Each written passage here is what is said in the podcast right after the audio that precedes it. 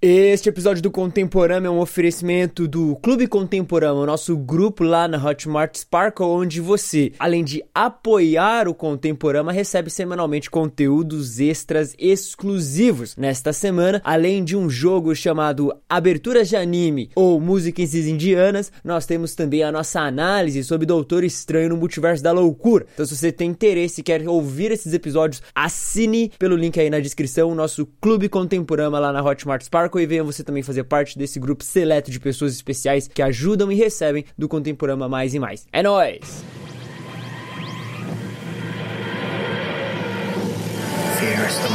Com grandes poderes, vem grandes responsabilidades. Ohio konnichiwa konbanwa. Eles pegam suas bandanas, saem para o mar e lutam contra Akumas espalhados pelo mundo. São eles, Mateus o Japá. Você viu? O cara não pode mais exaltar sua própria cultura. Guilherme Amarino. Hoje vamos falar de anime. e Gabriel Mendes. E assim, a gente teve que colecionar muitos ouvintes antes de poder lançar esse episódio para não ser um episódio desperdiçado. Você está ouvindo Contemporama.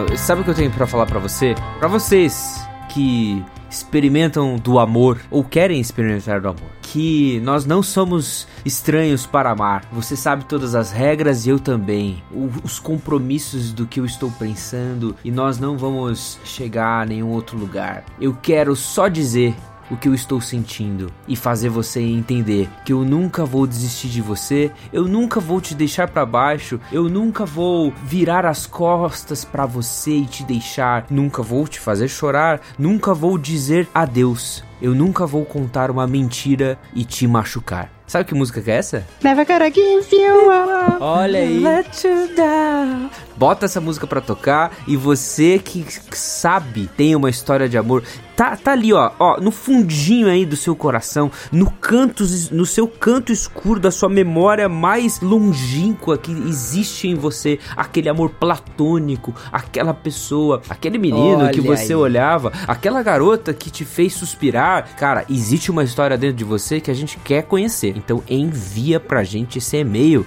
Conta pra gente a sua história de amor, mesmo que ela não seja bem sucedida. Vai ser bom, porque você vai botar pra fora tudo isso. E que, quem sabe, você colocando pra fora, você abra as portas para um novo amor. Olha aí, olha só. Ou você pode também mandar um e-mail, Gui, é, chorando pra gente. Né? Cantando É, Melhor eu ir, pitancas." tudo bem, vai ser melhor só. Escolhi aí a, a trilha sonora que vai compor esse episódio pra você, você que quer um grande amor, ou você que está sofrendo por um amor que não existe mais. Aqui você encontrou seu lugar. Agora, tem os amantes profissionais também, que você pode colocar um Marvin Gaye aí. Nossa. Olha aí. O já que Careless você que é um Whisper, né? beijoqueiro. Olha. Trilha sonora é o que não vai faltar pra vocês no Dia dos Namorados. A gente vai ter que ter o quadro dos solteiros, né? O que, que a Ah, gente vai com fazer pros certeza. solteiros? Cara, acho que você solteiro, você pode contar como é estar solteiro nesse mundo. Como é Olha passar aí. o dia tendo que lavar um copo e um prato apenas. Olha só. Que triste, né? Todo mundo lavando dois copos e dois pratos. E o cara só lavando um. E esse um ele ainda quebra. Nossa, não, mano. Vocês estão trazendo muita tragédia pra das pessoas. A minha avó, ela tinha conselhos amorosos muito bons, né? Então, às vezes quando eu terminava um namoro, e aí eu ficava malzão, e aí na casa dela e tal, eu ficava assim, ah, terminamos e tal, estou triste e tal. Minha avó virava assim, para esquecer o antigo amor, apenas um novo amor. E ela me falava isso pra Olha mim. aí. Ó, sabedoria. Isso é sabedoria. E deu certo, Gui.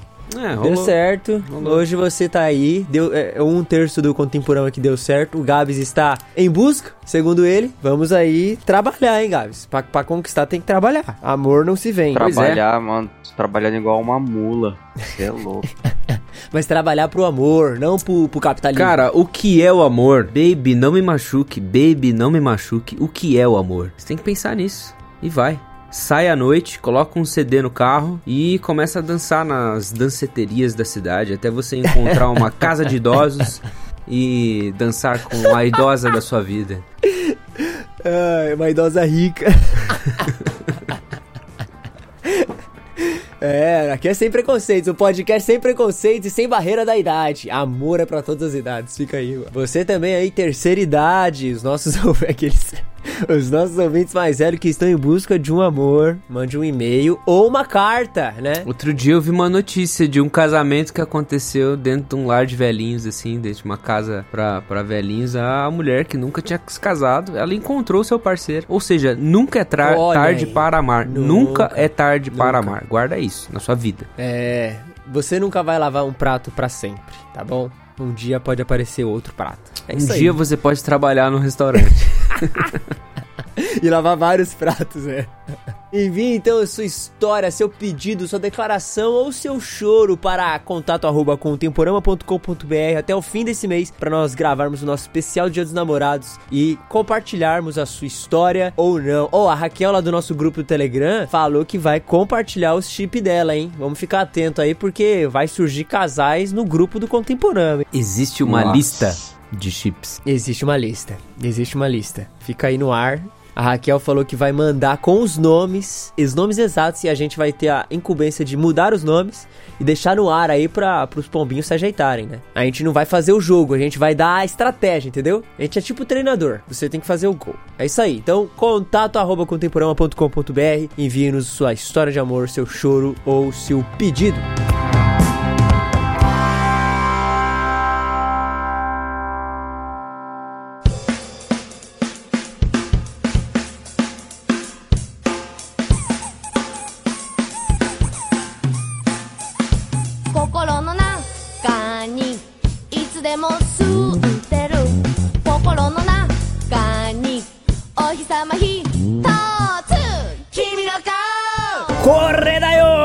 ポラマが到着しました私の名前はマテウス・ジャパですそして今日は私たちの人生を幕したアニメについて話します僕の前にいるこの方々はガブリエル・メンディス e Guilherme Amarino. Eu até senti um fedor aqui agora. Nossa, fedeu demais. Isso? Você viu? O cara não pode mais exaltar a sua própria cultura. E os caras estão sendo preconceituosos. Os caras mó xenofóbico. xenofóbico, é, que mancada. Não, achei da hora. japonês é uma língua difícil pra caramba. Nossa, é muito difícil o japonês. Falando, eu falei, nossa, como é difícil essa língua. Japonês e alemão. É que eu tentei aqui usar o, o sotaque dos, dos narradores. Os narradores falam bem assim mesmo. Mas é isso, hoje a gente vai falar dos animes, como eu falei na abertura, se você entendeu aí no meu japonês, nós iremos falar dos animes que marcaram as nossas vidas, cara. Cês, olha só, 30 episódios, gente. Já imaginaram isso? 30? Meu Deus, é muito episódio. E assim, a gente teve que colecionar muitos ouvintes antes de poder lançar esse episódio para não ser um episódio desperdiçado. Afastar, né? Esse é o episódio do, do afastamento. Esse é o episódio é. que você vai olhar e falar assim: esses cara não dá mais. Desisto. É pra filtrar. Não, não irei ouvir. A gente tá fazendo justamente sabendo que muita gente já vai pular. o cara vai falar, ah, vou esperar semana que vem, o episódio da semana que vem vai ser melhor. É.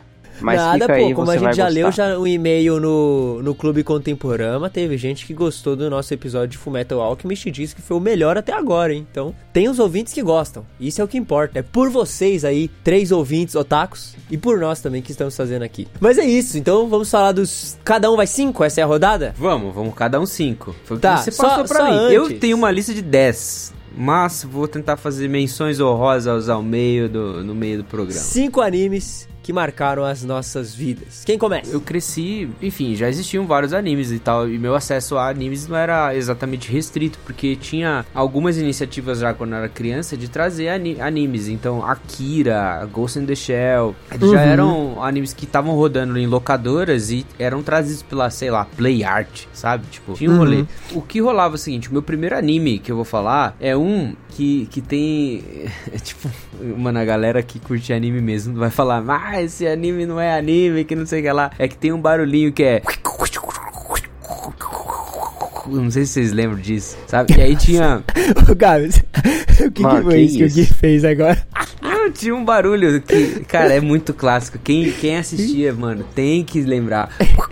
Aí tinha a vozinha do cara que é o Peter Cullen, que é um baita de um ator. Que ele falava assim. Isso aí vai ser a vírgula sonora do episódio. Não, o ele fala. Não, mano, e é isso mesmo. Porque tinha o, o, o Peter Cullen, que faz até hoje a voz desse personagem. Ele falava assim: Autobots, roll out. Ele falava desse jeito. Ah, mano, você vai falar de. de... Esqueci o nome. Transformers! O cara vai falar de Transformers. Não é anime, Gui.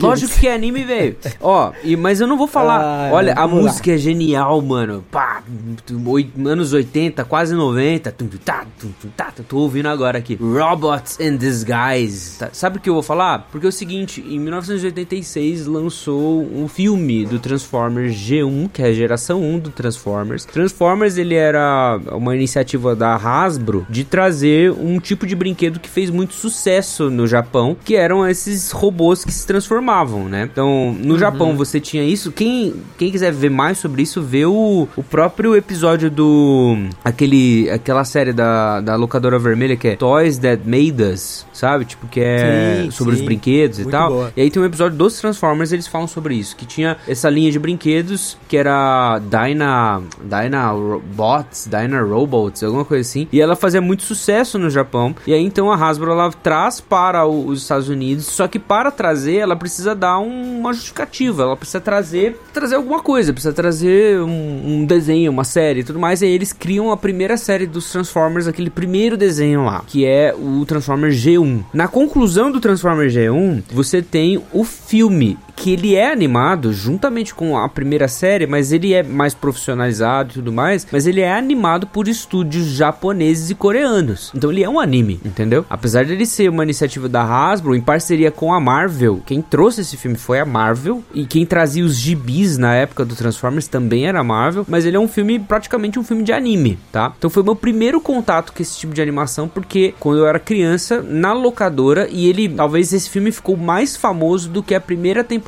em si dos Transformers. Então, o primeiro contato de muitos brasileiros com Transformers foi esse filme, que é o filme de 1986, que é Transformers The Movie, tá? É um filme muito legal, cara. É um filme que tem uma história madura, ele não é um filme exatamente infantil, é um filme que tem uma animação brutal, assim, muito boa. Se vocês verem, tem muito. É, quem conhece bastante anime Gundam, é, Gundam Wing, sabe? Tipo, a- animes que tem mechas e etc e tal, vai se identificar muito, assim, porque a animação é muito boa. É boa pra caramba, sabe? É uma animação que tem ah, muita coisa espacial, muito jogo de câmera e etc. E a dublagem é excelente, uma dublagem feita por atores de primeira. Só pra vocês terem noção, o Leonard Nimoy, que fazia o Spock no Star Trek, ele é um dos atores que faz o- a dublagem. Inclusive, ele faz o. Caramba.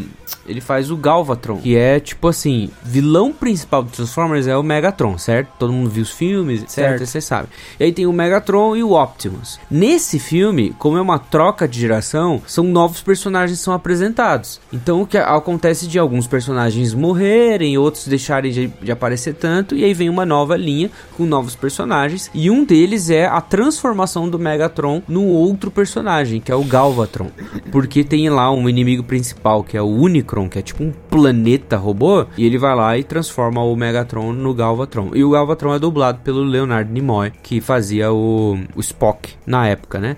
Em 1986. E Star Trek tava lá no, no, no ápice das coisas. Cara, é um filme muito bom. Eu sugiro pra quem tá vendo o episódio de separar um tempinho pra assistir. O filme tem uma hora e pouco. Inclusive tem ele completo no YouTube. É pequeno, é um passo bom de assistir. Por ser de. Mesmo sendo de 1936, ele é um, tem um bom roteiro, tem um bom desenvolvimento. E mais, deixa eu só avisar, porque eu fui assim, surpreso com esse filme. Esse filme tem morte. E pra mim, fez assim, foi um impacto muito grande. Porque eu, criança, assistindo, alugava Transformers na locadora. Eu assistia Transformers na TV. Aí queria alugar o filme. Fui ver o filme. O Optimus Prime, nos primeiros 5 minutos do filme, morre. E tem uma cena pesadíssima dele morrendo. Ele falando: Ah, a minha hora passou, vou entregar a minha liderança para você, Ultra Magnus. Que é tipo o Optimus Prime versão 2. É, é, tem que ser um novo brinquedo que eles têm que vender. Então eles fizeram dois personagens aí que venderam pra caramba, que é o Ultra Magnus, que é um outro Prime, né? Que vai receber a Matrix, a matriz de liderança do, do Optimus Prime. E o Hot Rod,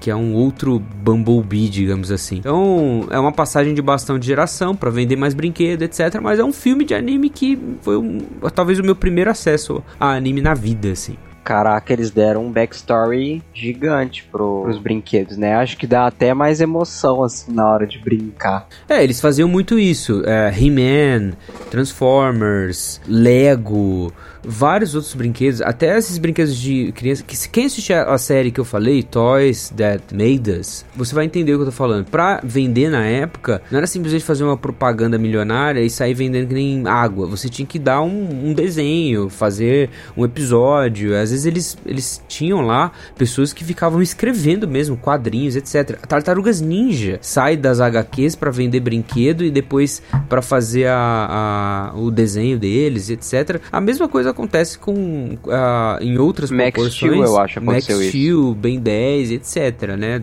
Numa, numa época mais recente. Mas ao mesmo tempo no Japão também você tem muito brinquedo vendido por causa de anime, né? Não é à toa que, é por isso que eu trouxe aqui Transformers, que ele é uma linha japonesa de brinquedo. Então, sim, sim. Então acho que ele é uma influência japonesa muito grande, né? O próprio background de, dessa parada dos mechas, ou até mesmo do, um pouco dos tokusatsu também ali, né, no Japão, e toda essa parada japonesa que a gente encontra no Transform é muito presente, assim. Tipo, por exemplo, até a própria fisionomia deles, meio que, né, aqueles capacetes meio samurais, assim, Todos e tal. Então, toda, a construção, é, toda a construção mecha, ela é muito enraizada na cultura oriental, mesmo que hoje em dia seja mais comum a gente ver, né? Tipo, por exemplo, Pacific Rim, né, que já é um filme 100% ocidental, mas que já também tem muitos elementos do Oriente e tal, na sua própria narrativa e tal. Então é, é, é, quase impossível você remover um do outro, né? Tipo, por mais que Transformers já tenha adentrado a cultura ocidental muito forte, principalmente com os filmes recentes, né, que teve aí com Michael Bay, etc uhum. e tal, foi tipo muito, muito presente aqui.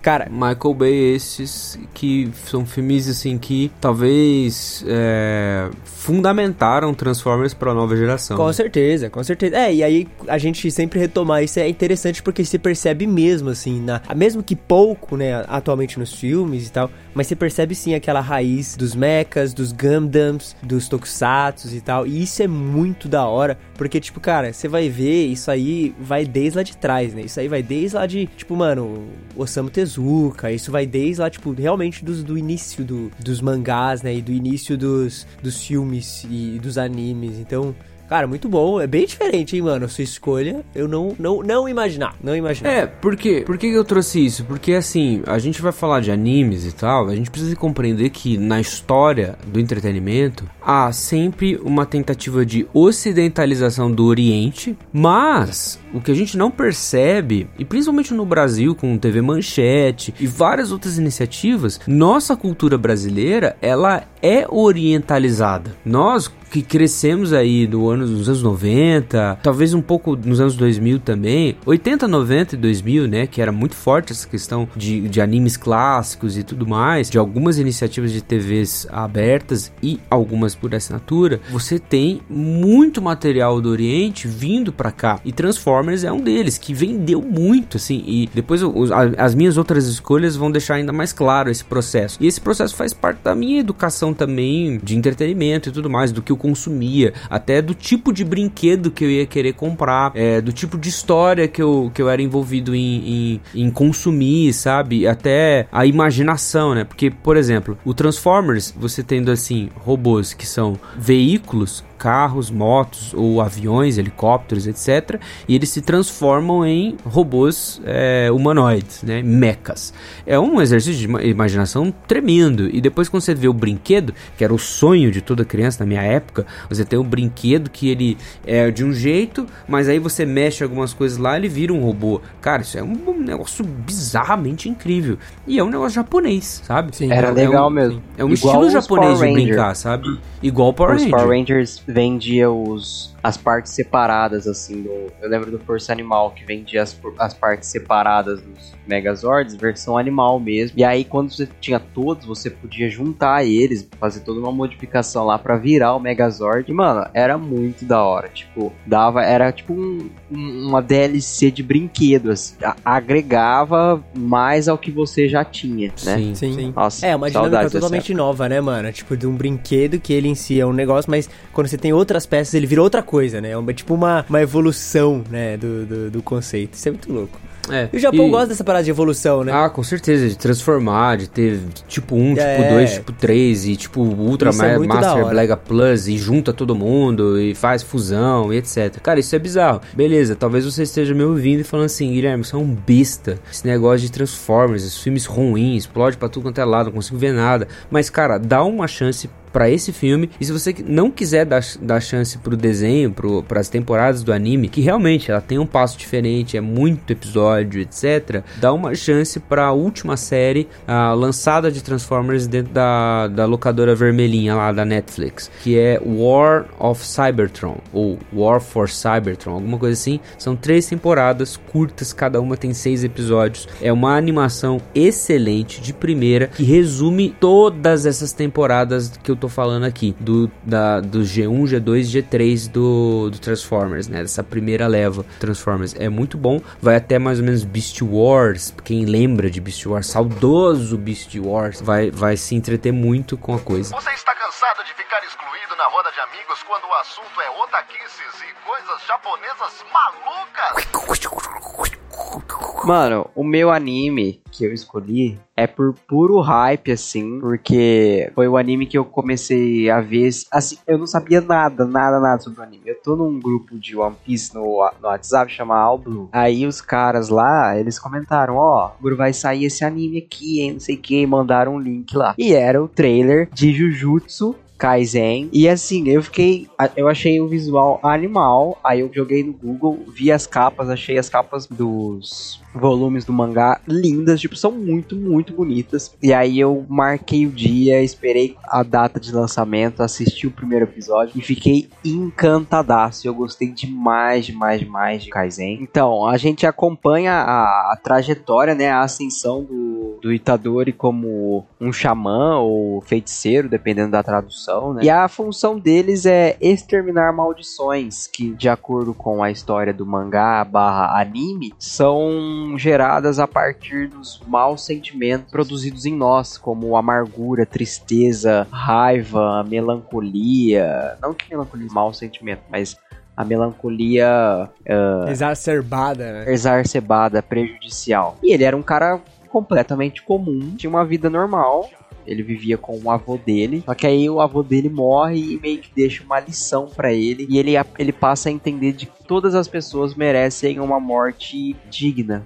Porque a do avô dele. É o primeiro episódio isso, tá? A do avô dele, infelizmente, não é não foi assim. Ou pelo menos eles não consideram que foi assim. É, o Japa assistiu também, né? O Japa pode reforçar aí. É um anime tô, que eu acho que vale. Eu tô no terceiro episódio. O Jujutsu Kaisen, ele já tá assim. É, é um dos clássicos da, da Jump, assim. Porque o sucesso que que ele tá, tem feito e o, a qualidade da obra no seu ritmo, na sua estrutura, cara, é perfeito, é, é muito bom. Tem aqueles elementos clássicos, né, Gabs? Tipo, até mesmo presente do Naruto, assim, porque o Itadori, ele, no desenvolver, ele descobre uma parada de um demônio, né? Tipo, de, um, de uma maldição que tá dentro dele e tal. É. E ele tem que lidar com esse falar disso, de poder. Ou é spoiler não, falar não, disso? Não, não, não. É, faz parte do plot. Tem é, o primeiro episódio. Ele, ele tem que lidar com essa questão e tal. E existem outros elementos, tipo, quando ele chega na escola dos feiticeiros, ele encontra o trio dele, né? E aí o trio dele é, é uma menina e um menino meio sombrio, que é tipo basicamente a Sakura e o Sasuke. O professor dele tem cabelo branco e fica tampando o olho, que é a caricatura do Kakashi. Então, tipo, existem esses elementos que são muito reconhecíveis, que a gente já viu em Naruto. Mas assim,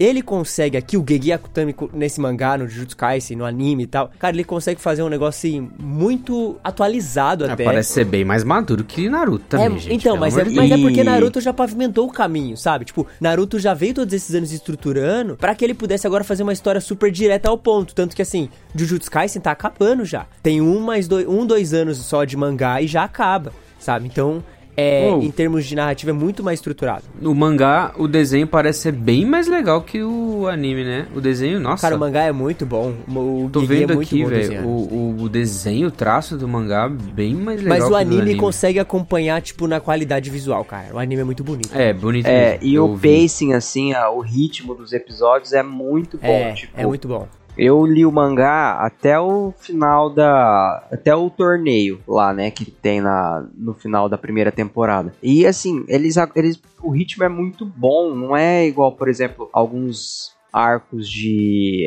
anime shonen que os caras adaptam tipo duas páginas lá só dos caras se encarando, sabe? Não tem isso. Eu acho que pelo fluxo da do Map Studios, né, que eles fazem uma animação super dinâmica, bem bonita, bem trabalhada e fora que eles são criativos também nas lutas, porque as lutas são todas muito bem elaboradas, né, no Uhum. anime. Por exemplo, a luta deles com aquele bicho planta lá no torneio, sabe? Das palmas. Muito bom.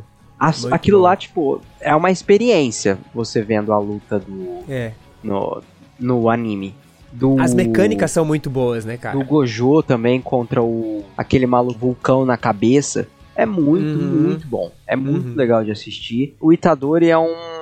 Tipo, ele às vezes é meio clichê, assim, como ah, protagonista de uma história shonen, mas ele é muito engraçado, é muito Mas, carismático. mas sabe o que é interessante? É porque, assim, diferente, por exemplo, de um Naruto ou de um Luffy, ele é muito pé no chão, sabe? Demais. Então, tipo, ele é bobão, ele é, ele é bestão, o que é clássico, né? Ele gosta de comer, ele gosta de fazer piada. Tem todos esses negócios É. que são clássicos e tem que ter no mangá shonen porque faz parte. Gosta da.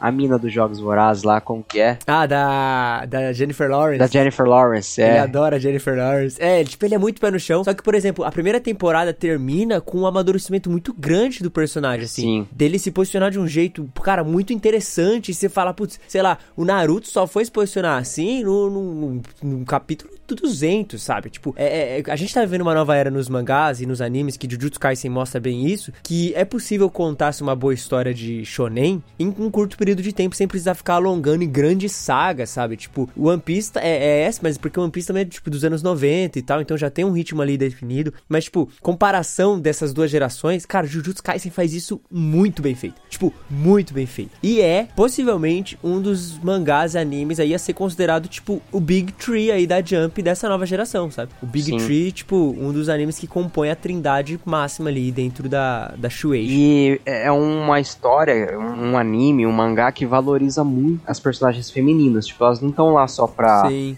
seduzir o principal ou pra shonen que as minas né? têm os peitão parecendo uns balão, sabe? Não tem, não tem esse tipo de coisa. As minas são fortes, são... A Nobara, pra mim, é assim, uma personagem perfeita, cara. Aquele episódio dela com o, martelinho do, do. Chapolin lá, muito bom. Muito bom. Então, assim, você não vê mais essa característica meio de, de nerd ter tudo, assim, né? Das minas ser usadas só pra, é, Pra chamar atenção mesmo. pra ancorar view. É, não tem, pelo menos nesse anime, não, verdade. não tem dessa. É, eu acho que é um anime muito bom pra até quem não assiste animes, assim, tipo, porque a qualidade dele é muito boa em tudo, né? Os episódios são muito bem animados, não tem barriga, a primeira temporada ela é muito frenética É. no ritmo, e a história é muito boa também, então, tipo, até com a dublagem que a Crunchyroll fez, que tá ótima, aliás, fica, fica aí o elogio, tá muito boa mesmo. É um anime, assim, muito, muito interessante pra quem, tipo, pô, não tem um pique pra assistir animes grandes, ler mangá muitos longos e tal, e queria alguma coisa que me divertisse, que tivesse uma narrativa legal, personagens interessantes, vilões amedrontadores, sabe? Tipo, e- e e, e mecânicas de luta e poderes muito bem definidas ali, muito bem, tipo, colocadas. Porque Jujutsu tem isso, sim, ele é muito bom nesse, nesse quesito, sabe? E, cara, é, fica aí, é uma recomendação ótima. Não é nem uma recomendação, mas, tipo, é realmente um anime, assim, que marcou mesmo esses últimos anos, assim. Tipo, cara, não tem como não, não assistir Jujutsu Kaisen. Quem Assista. falou desse anime pra mim foi o Machado e o Mike, que o Mike, baterista, toca com a gente no solo, e Machado, tecladista, que Machado, que já gravou sobre Shingeki aqui, eles falaram, cara, e tem uma coisa legal, porque você vai assistir o anime, tem um filme que tá no cinema, ou tá pra sair dos cinemas já, que é o Jujutsu Saiu, saiu, Zero, é. né?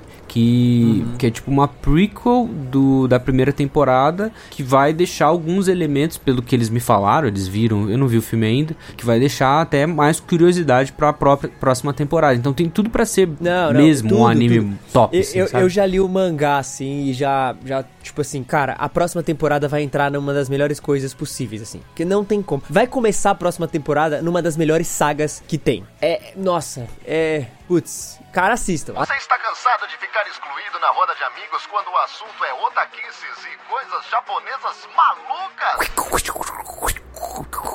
E saindo diretamente de um clássico épico, eu vou pra um que, cara, eu não vou recomendar vocês assistir, porque provavelmente não vai fazer sentido nenhum pra vocês assistir, mas é um anime que marcou a minha infância, porque era o anime que eu assistia. Sabe aquele desenho de infância que você fica ansiando pra assistir, porque ele só passa uma vez na semana? Era esse meu desenho, Doraemon.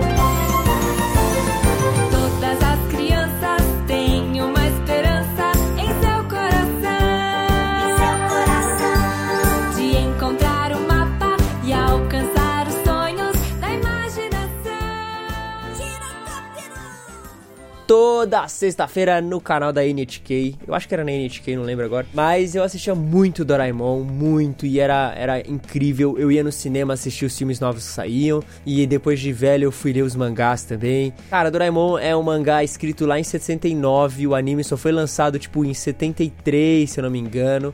E, tipo, é um clássico, clássico, clássico da televisão japonesa, dos mangás. É um dos animes mais marcantes, tanto que nas Olimpíadas, lembra quando teve as Olimpíadas lá e teve toda aquele aquela cerimônia lá do, do Teve ele lá, né? teve ele lá, ele fez o túnel, aquele túnel que saiu o Mario, era o túnel do Doraemon, porque é, é muito bom, cara. É uma história muito infantil, é um mangá pra criança, de comédia, bem bobinho, mas a história basicamente é: o Doraemon é um gato. Um gato robô que volta, se eu não me engano, são dois séculos, né? Ele, ele volta 200 anos no passado pra ajudar um moleque que é o Nobitanobi, né? O Nobi Nobita, ou em, outros termos. Que é um menino que tira notas maus, ele gosta de uma menina, mas ele não consegue ir lá conversar com a menina. Ele tem os bullies que ficam zoando ele. E ele tenta lidar com a adolescência e tal. E aparece um dia o Doraemon, que é o seu gato robô, que faz um monte de coisa pra ele. É tipo um padrinhos mágicos, sabe? Tipo da, da do Japão. E o Doraemon, ele tem, tipo, uma pochetezinha na barriga, assim, que ele tira, tipo, vários gadgets, sabe? Várias paradas. O problema é que o Doraemon, ele veio com um defeito, ele tem um defeitozinho ali. Então ele nunca consegue tirar o gadget que ele quer, e sempre isso vai dando problema. E, cara, é muito massa, Ele porque, é tipo, o carinha que é o mágico do Caverna do Dragão, É. sabe? Do chapéu lá. É, é quase isso, é quase isso. O Doraemon é tipo isso. O cara fala, pô, Doraemon, eu preciso de um negócio pra eu ficar super inteligente. Aí o Doraemon vai e pega um túnel que faz eles virar, tipo, pequenininhos, do tamanho de formiga, sabe? Tipo, é uns negócios bizarros, assim. Mas era muito divertido, era muito massa, porque era uma aventura semanal, sabe? Então era uma aventura tentando lidar com as notas da escola, ou tentando lidar com a menina que ele gosta,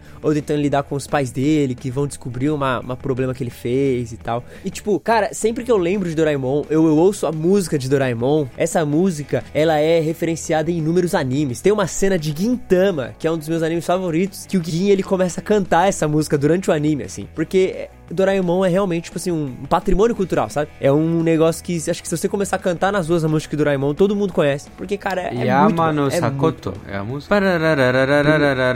É, esse daí, esse É esse? É, deixa eu ver se eu lembro cantar. É bem ainda. anime de, é bem anime japonês mesmo, né? Que é, um É, negócio bem é leve, assim, anime sabe? japonês. Ele é tão, tipo, ele é, vamos dizer assim, ele é tão influente que até hoje é lançado filmes, tá? Ainda hoje, depois de todos esses anos. Inclusive, o, o mangá foi escrito por dois caras e um deles morreu no mês passado. Teve toda uma comoção Nossa, por causa disso e tal. É, já tava bem idoso e tal e, e chegou a falecer. Mas é um anime que tá até hoje. Se você entrar hoje, por exemplo, na HBO Max, você vai encontrar animes do Doraemon lá. Inclusive, eu tava assistindo essas semanas atrás aí, cara. Muito massa. Se você gosta, assim, de cultura japonesa, você quer conhecer mais a fundo coisas que são fundamentais e principais ali, basilares da cultura japonesa, Doraemon é uma dessas coisas, sabe? Tem outros animes, tem o Chibi Maruko também, que é uma historinha de uma menina. Tem, tem muita coisa, assim, que são clássicas, assim, e Doraemon é uma dessas pedras fundamentais, assim, sabe? Não tem como você falar de, de Japão sem esbarrar em Doraemon, cara. E sempre que eu vejo, sabe quando dá aquele, aquela lembrança da infância? Nossa, é esse sentimento que eu sinto, velho. É muito bom. Desenho de infância é É da hora, né? realmente muito bom. Esses filmes que saem hoje são filmes tipo. Canon, você fala? É, são importantes assim? É, é que assim, o Doraemon, como é ele filme é, um- tipo ele é um- Sonic ou não? Então, não, como o Doraemon ele é um mangá que basicamente não teve um fim, tá? O Doraemon ele não acabou o mangá, então ele não encontrou um fim, um desfecho. Tem toda uma história, né, do mangá, o que aconteceu e tal. Mas como ele é um anime de comédia, então meio que tipo, as histórias eram, eram meio isoladas, sabe? As aventuras tal. Aí ele ia pra uma aventura, acontecia lá, depois ele voltava pra casa dele. Ah, outra aventura aqui, ele ia lá fazer aventura. Então os filmes também são nessa vibe, assim, tipo, uma aventura isolada que serve ali pra aquele contexto e depois ele volta pra casa, saca? Não tem muito, tipo, nossa, vai interferir na linha principal. Não, porque faz tudo meio que parte, sabe? Tem até, inclusive, é, filmes que exploram mais a questão desses robôs do futuro. Tipo, nossa, o Doraemon veio 200 anos do futuro, mas como que é a produção desses robôs? E aí eles entendem mais. Por que, que o Doraemon é um gato e não tem as duas orelhas de cima? E aí conta o background do Doraemon. Então, tipo, existe uma mitologia ali por trás, sabe? Muito massa, muito interessante. Mas que assim, isso você vai só conhecendo com o tempo. Tem o filme do Doraemon que o Nobita casa. Tem o filme. Tem muita coisa, tem muita coisa mesmo. E tem Ah, o menino na- cresce. Então, tem uns filmes que sim, sabe? Basicamente na, na, na história central, não. Na- na- acontece que assim, vou contar meio que o final, assim. Tem um final, que é um final chamado um final alternativo, que foi até aderido como final oficial, de que o Doraemon, num determinado momento, ele para de funcionar, porque ele é um robô. E aí, o Nobita, que tinha no Doraemon seu melhor amigo, porque o Doraemon meio que morava na casa dele, o Nobita então começa a, a estudar ciência robótica pra conseguir arrumar o Doraemon. E ele fica nessa busca. Então ele envelhece, ele casa, os amigos dele vão lá, ele se torna um grande cientista e tal. Então existe sim essa, esse viés da história que ele cresce. Mas no geral, nas maiores partes da história, ele ainda é uma criança, sabe? Então a gente não vê esse desenvolvimento nas histórias dos filmes e principalmente que é o que o povo aqui no Brasil tem acesso, saca? Porque novamente é um anime de comédia, é um mangá de comédia que não se preocupa necessariamente em contar o, o começo até o final. Isso é bem comum no Japão, aliás, tá? Muitos mangás que são de comédia assim e que não necessariamente vão contar uma história do ponto A ao ponto B, sabe? Kotikame também, por exemplo, que é, o, é um dos mangás mais longos que acabou recentemente também, mais antigos também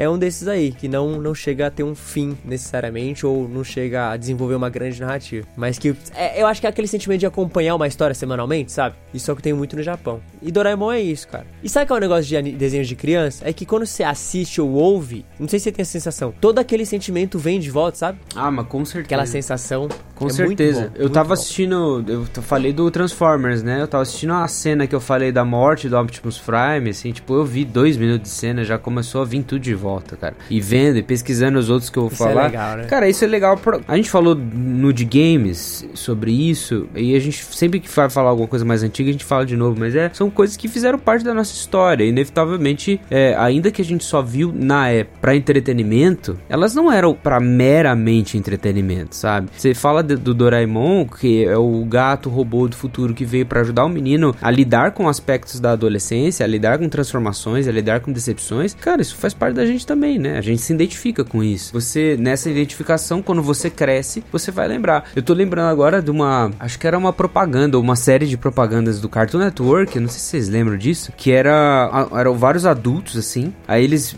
Um tava vendo uma TV, o outro tava numa vitrine e tal. E de repente eles vinham, viam alguns dos desenhos da Hanna-Barbera, esses desenhos antigos e tal. E daí a, o reflexo ou alguma coisa aparecia, eles voltavam a ser crianças, sabe? Porque isso inevitavelmente marca a nossa vida. Um- um- esses animes que a gente tá falando não é simplesmente assim uma recomendação de você, ah, vai lá e vê. Não, cara, são animes que formaram a gente. Ah, o, o Japa, o, o, o Gabs, eu, nós hoje devemos a esses animes um pouco do que de quem nós somos, um pouco de como pensamos, um pouco do nosso desenvolvimento, um pouco das nossas reflexões de vida e etc, né? Mesmo que simples, né? Mesmo É, que mesmo que coisa assim. simples, mesmo tipo, ah, o que você faz quando, tipo, uma pedra acerta a tua cabeça, sabe? Tipo, etc. Tipo, coisas simples, É. coisas corriqueiras. Não tô falando de grandes reflexões filosóficas, não é sobre isso, mas sobre coisas da vida, sabe? É, mas é, é muito doido isso, né? Tipo, de. O que você falou é, é verdade, assim, para pra refletir. De que cada um, por ter assistido coisas diferentes na infância, meio que vai ter uma referência diferente e, e vai ter um sentimento diferente também quando vê aquilo. Isso é muito da hora.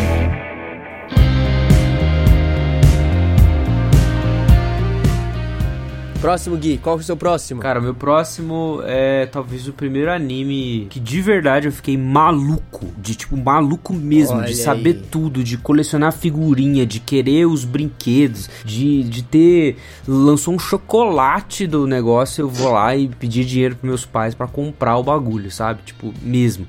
É, foi uma febre pra gente na terceira, quarta, quinta, sexta, até o final do, do fundamental. Foi uma febre isso. Continua sendo muito importante pra mim. Eu continuo vendo coisas da, desse anime em específico e mangá também. Li o mangá, li as histórias, li, vi todas as coisas possíveis disso. É, que é um anime que começa com a frase: Faça elevar o cosmo no seu coração. a elevar o cosmo no teu coração. Todo mal, combater, despertar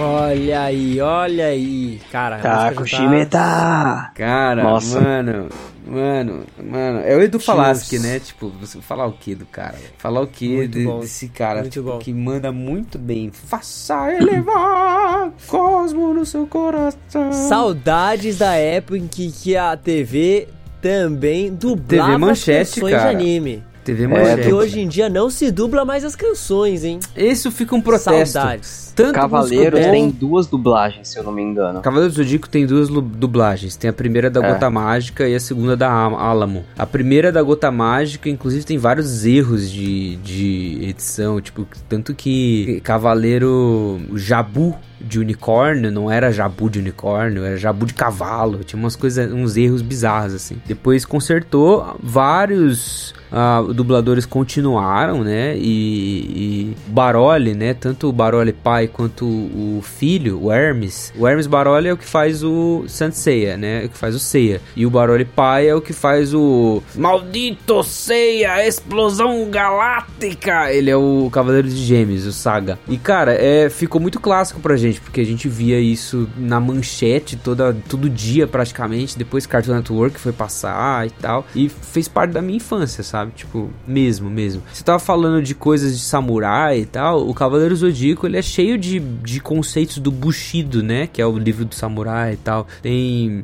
muitas questões de lealdade, amizade, persistência, é, você lutar a mesma causa, você é, querer o melhor, extrair o, melhor de si mesmo, a relação de mestre com discípulo, que é a relação senpai kohai, né, que você tem muito clara entre o Seiya e a Marin, que é a mestre dele, o Shiryu e o mestre ancião, é, você tem ali todas essas relações, o, o Yoga com o mestre cristal no anime, o Yoga com o Aquário, que é o Camus no mangá. Então, cara, é um negócio muito legal, assim. É um shonen clássico, né? Tipo, acho que é um dos mais clássicos, né? E você tem aí uma obra-prima do Masami Kurumada, que apesar de não ter um traço que é desses que eu acho mais legal, é um traço que pra mim é familiar, sabe? É porque é um traço também do da da antiga era dos mangás, né? Não é dessa nova geração. Eu acho um traço mais acolhedor e mais familiar pra mim do que o próprio é, o traço do próprio Toriyama, assim, com Dragon Ball, que é muito clássico, é facilmente reconhecível, mas o de Cavaleiros do Zodíaco, ele me. Não sei, eu me sinto mais familiarizado com esse também, me sinto até meio mais próximo, assim, porque os personagens têm personalidades muito, muito, muito complexas. E Ah, pessoas muito ruins com traço muito amigável, sabe? De pessoas, seres humanos ruins, mas com traço que é amigável, tipo, que tipo fala, poxa, eu seria amigo dessa pessoa. Só que não, são pessoas ruins. No Dragon Ball, não, todo mundo tem aquele, aquele olhão retangular, assim, que parece que tá bravo, sabe? Mas, apesar de eu gostar, mas eu acho legal esse contraste, assim, entre aparência e personalidade de muitos personagens de Cavaleiros É, do Zodíaco. é que no, no Cavaleiro do Zodíaco você tem uma. Beleza, você tem os cinco Cavaleiros de Bronze, né? Você tem o Seiya de Pegasus, o Shiryu de Dragão, o Yoga de Cisne, o Shun de Andrômeda e posteriormente você tem o Ikki de Fênix, que é o melhor personagem. Então você tem ali uh, primeiro os quatro, aí você tem a primeira saga da a Guerra Galáctica, etc. Aí tem toda a saga envolvendo o Ikki de Fênix, que rouba a armadura de Sagitário, etc. Tem os Cavaleiros de Prata, o Ikki de Fênix vai ajudando eles e tal. Então o tempo todo você tem uma relação de assim, os inimigos, eles são inimigos, mas em algum momento depois eles viram amigos sabe? O pró a própria a saga das 12 casas, né, que é a melhor saga do anime até hoje, melhor que as novas sagas, melhor que a saga de Hades posterior, etc. É uma baita de uma saga. Você vê que eles estão lutando ali, mas tem lá um, um vilão principal, que é o é, suposto mestre do santuário, e os cavaleiros eles têm que lutar contra um Aldebaran de Touro. Mas o Aldebaran de Touro, ele não é maligno. Eles têm que lutar contra um Milo de escorpião. Mas o Milo de escorpião, ele tá ali servindo ao mestre do santuário, mas será que ele sabe a real verdade de que o cara está escondendo a história sobre a verdadeira Atena, essa deusa Atena que os cavaleiros têm que proteger? Então, os inimigos em si, eles têm um, um que meio cinzento, sabe? Tirando o Máscara da Morte, que é um, um saco mesmo, que é o pior personagem possível do, da história toda, todos os outros eles têm um que meio dicotômico entre bem e mal, sabe? Isso que é bem interessante para a história, que daí os cavaleiros, os personagens principais, o Seiya, o Yoga, o Shiryu, o Shun e também o Ikki, vão ter que lidar com isso, né? Até quando eu posso confiar nesse, até quando eu não posso confiar. E aí essas questões que eu falei de lealdade, amizade, etc, são, são bem bem interessantes. Cara, eu escrevi um texto uma vez sobre o que Cavaleiros do Zodíaco me ensinou sabe? Sobre a amizade. É isso mesmo. Você consegue encontrar esse texto? Tem, tem no Medium, eu posso botar no link aí pra vocês Então, lerem. O Gui, o, Gui vai re- o Gui vai remover do Medium aqueles. E ele vai falar sobre isso no conteúdo secreto.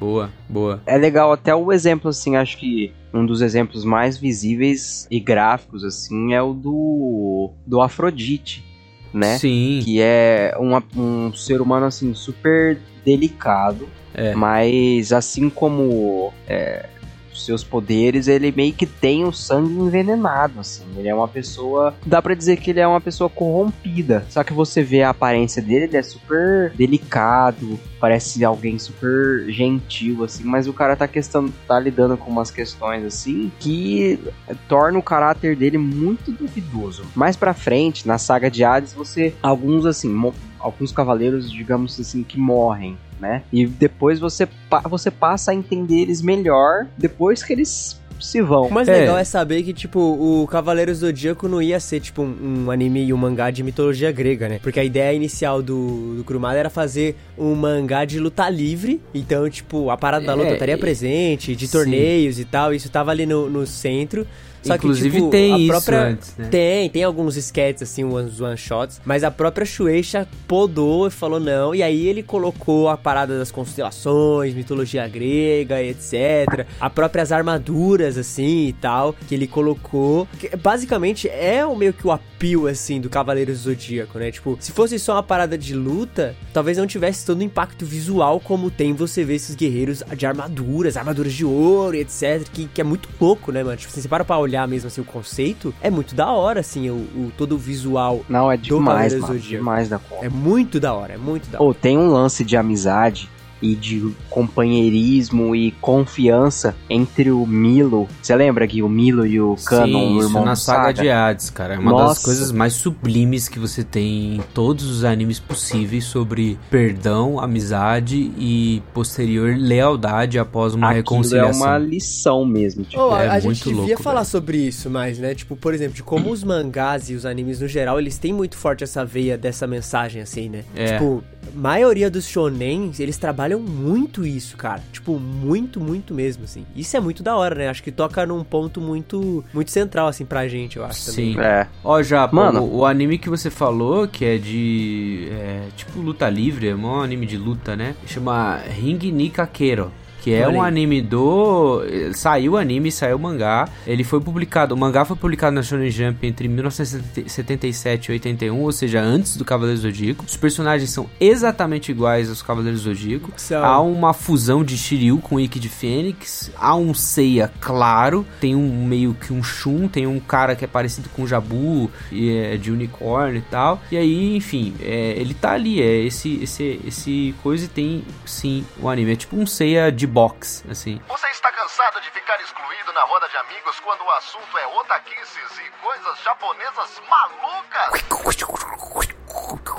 Mas ó, isso que vocês estavam falando, acho que nos- no, o próximo que eu vou trazer também, que também tem isso, dentro do, desse tipo de shonen, assim, é aquele lá, que você tem o grupo de amigos e eles têm uma mesma causa, né? E, e ilustra muito do, o que o C.S. Lewis diz no Quatro Amores sobre o filéu, sobre a amizade, esses amigos que encontram a mesma batalha, eles vão em si é, reconhecendo um no outro, tendo a mesma batalha, então os laços vão se tornando cada vez mais fortes e eles vão compartilhando a vida e tal. Mas tem um outro elemento que, que é muito claro no é, tanto no, no CDZ quanto no outro que eu vou falar, que é assim, os inimigos após serem derrotados, eles não simplesmente morrem. E muitas vezes o- o herói não mata o vilão. O herói se reconcilia com o vilão. E o vilão passa então a ser um dos heróis. Sabe?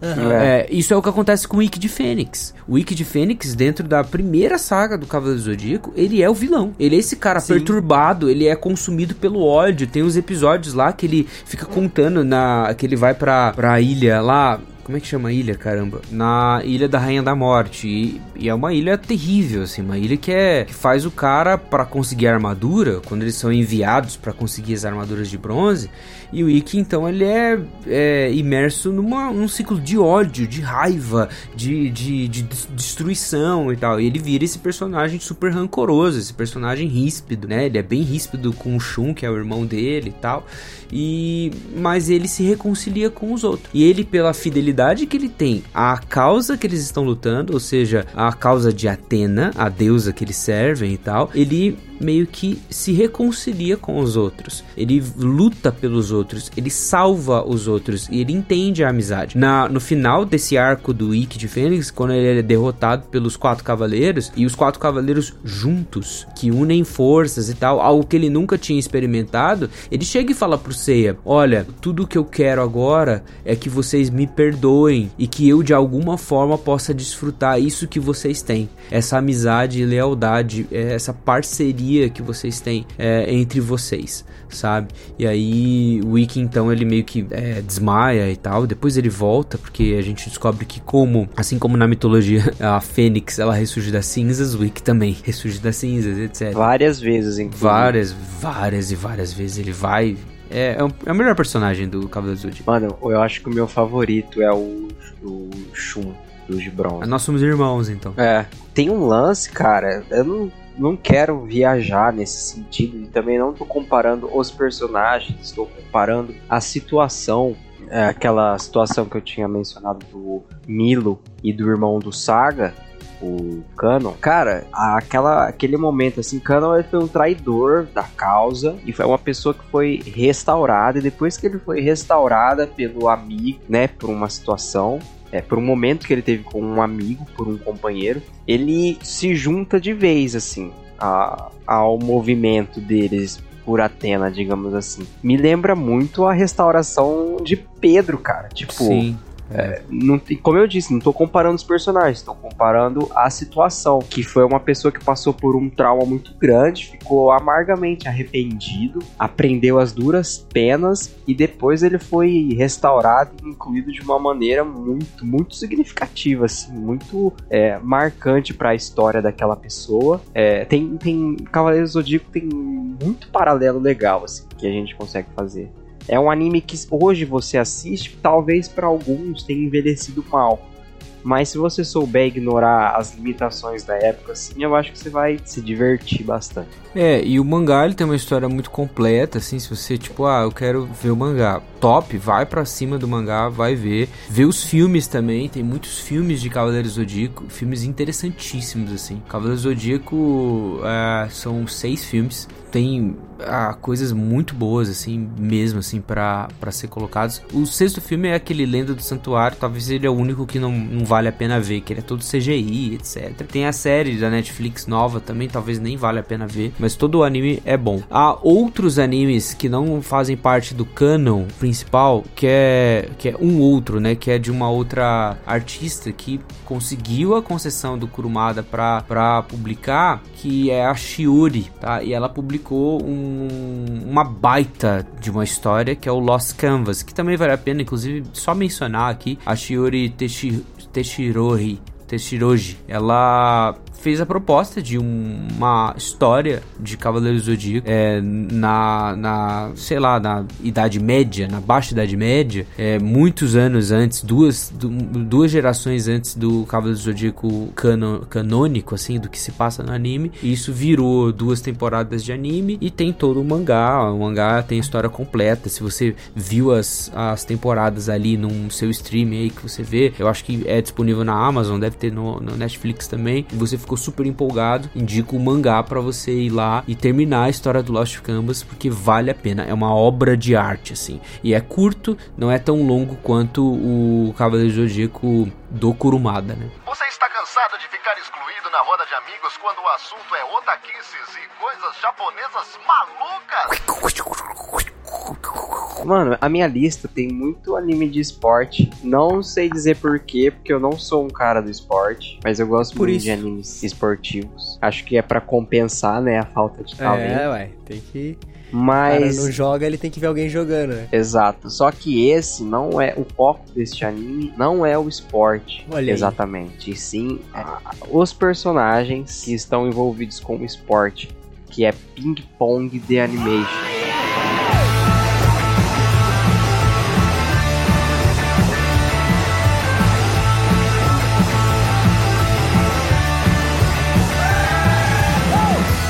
Cara, é um, um mangá é dos anos 90, de 96, do Matsumo, Matsumoto. O mangá é bem antigo, o traço é esquisitíssimo, esquisitíssimo. Eu, acho, que em 2015 saiu a animação, acho que são 11 episódios. É uma, o traço e a esquisitice do traço é uma coisa que você pode corrigir na animação. Você pode deixar mais ah, chamativo. Só que não, cara.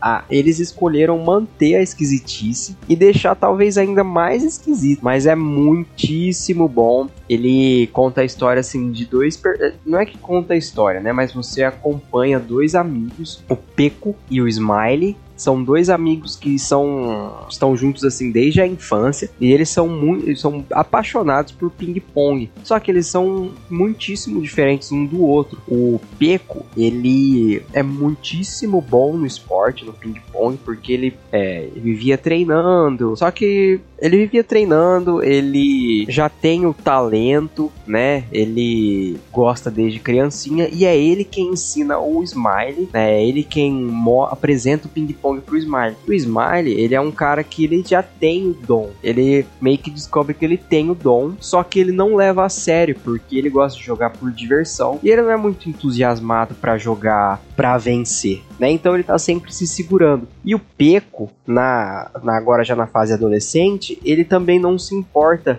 em treinar. Enquanto ele já é muito bom e não treina, o Smiley ele é muito bom e ele se segura. E aí o Peco ele meio que passa por um trauma assim no ping pong, onde ele tava se sentindo super seguro de si. E aí eles descobrem que eh, trouxeram um jogador da China para competir. E aí o Peco ele vai tentar o cara. E ele perde assim de lavada, né? Ele tá super seguro e sai quebrado do jogo e ele abandona o ping-pong. Na mesma medida, o treinador da escola do, do Peco do Smiley começa a treinar o Smiley no ping-pong para ele parar de se segurar. E assim, é um conflito emocional dos dois muito legal. As questões internas de cada um, a relação deles com o esporte, a relação deles um com o outro. Cara, é, é uma coisa que eu não esperava que eu fosse gostar tanto, me emocionar, assim. Os caras meio que. Não sei, o Japa deve saber, os caras consideram esse anime meio cult, né? Por toda a estética, o conceito. Ele é Até o próprio próprio, próprio diretor, o Masaki Uasa, tem tudo É, uma parada meio o cara arte, ganhou o prêmio Eisner, velho. Tipo, assim. O cara é muito bom, ele é é um prêmio bom. conceituado de animação. E o que o Gabs falou é interessante, porque eles poderiam realmente mudar toda a estética do anime e tal,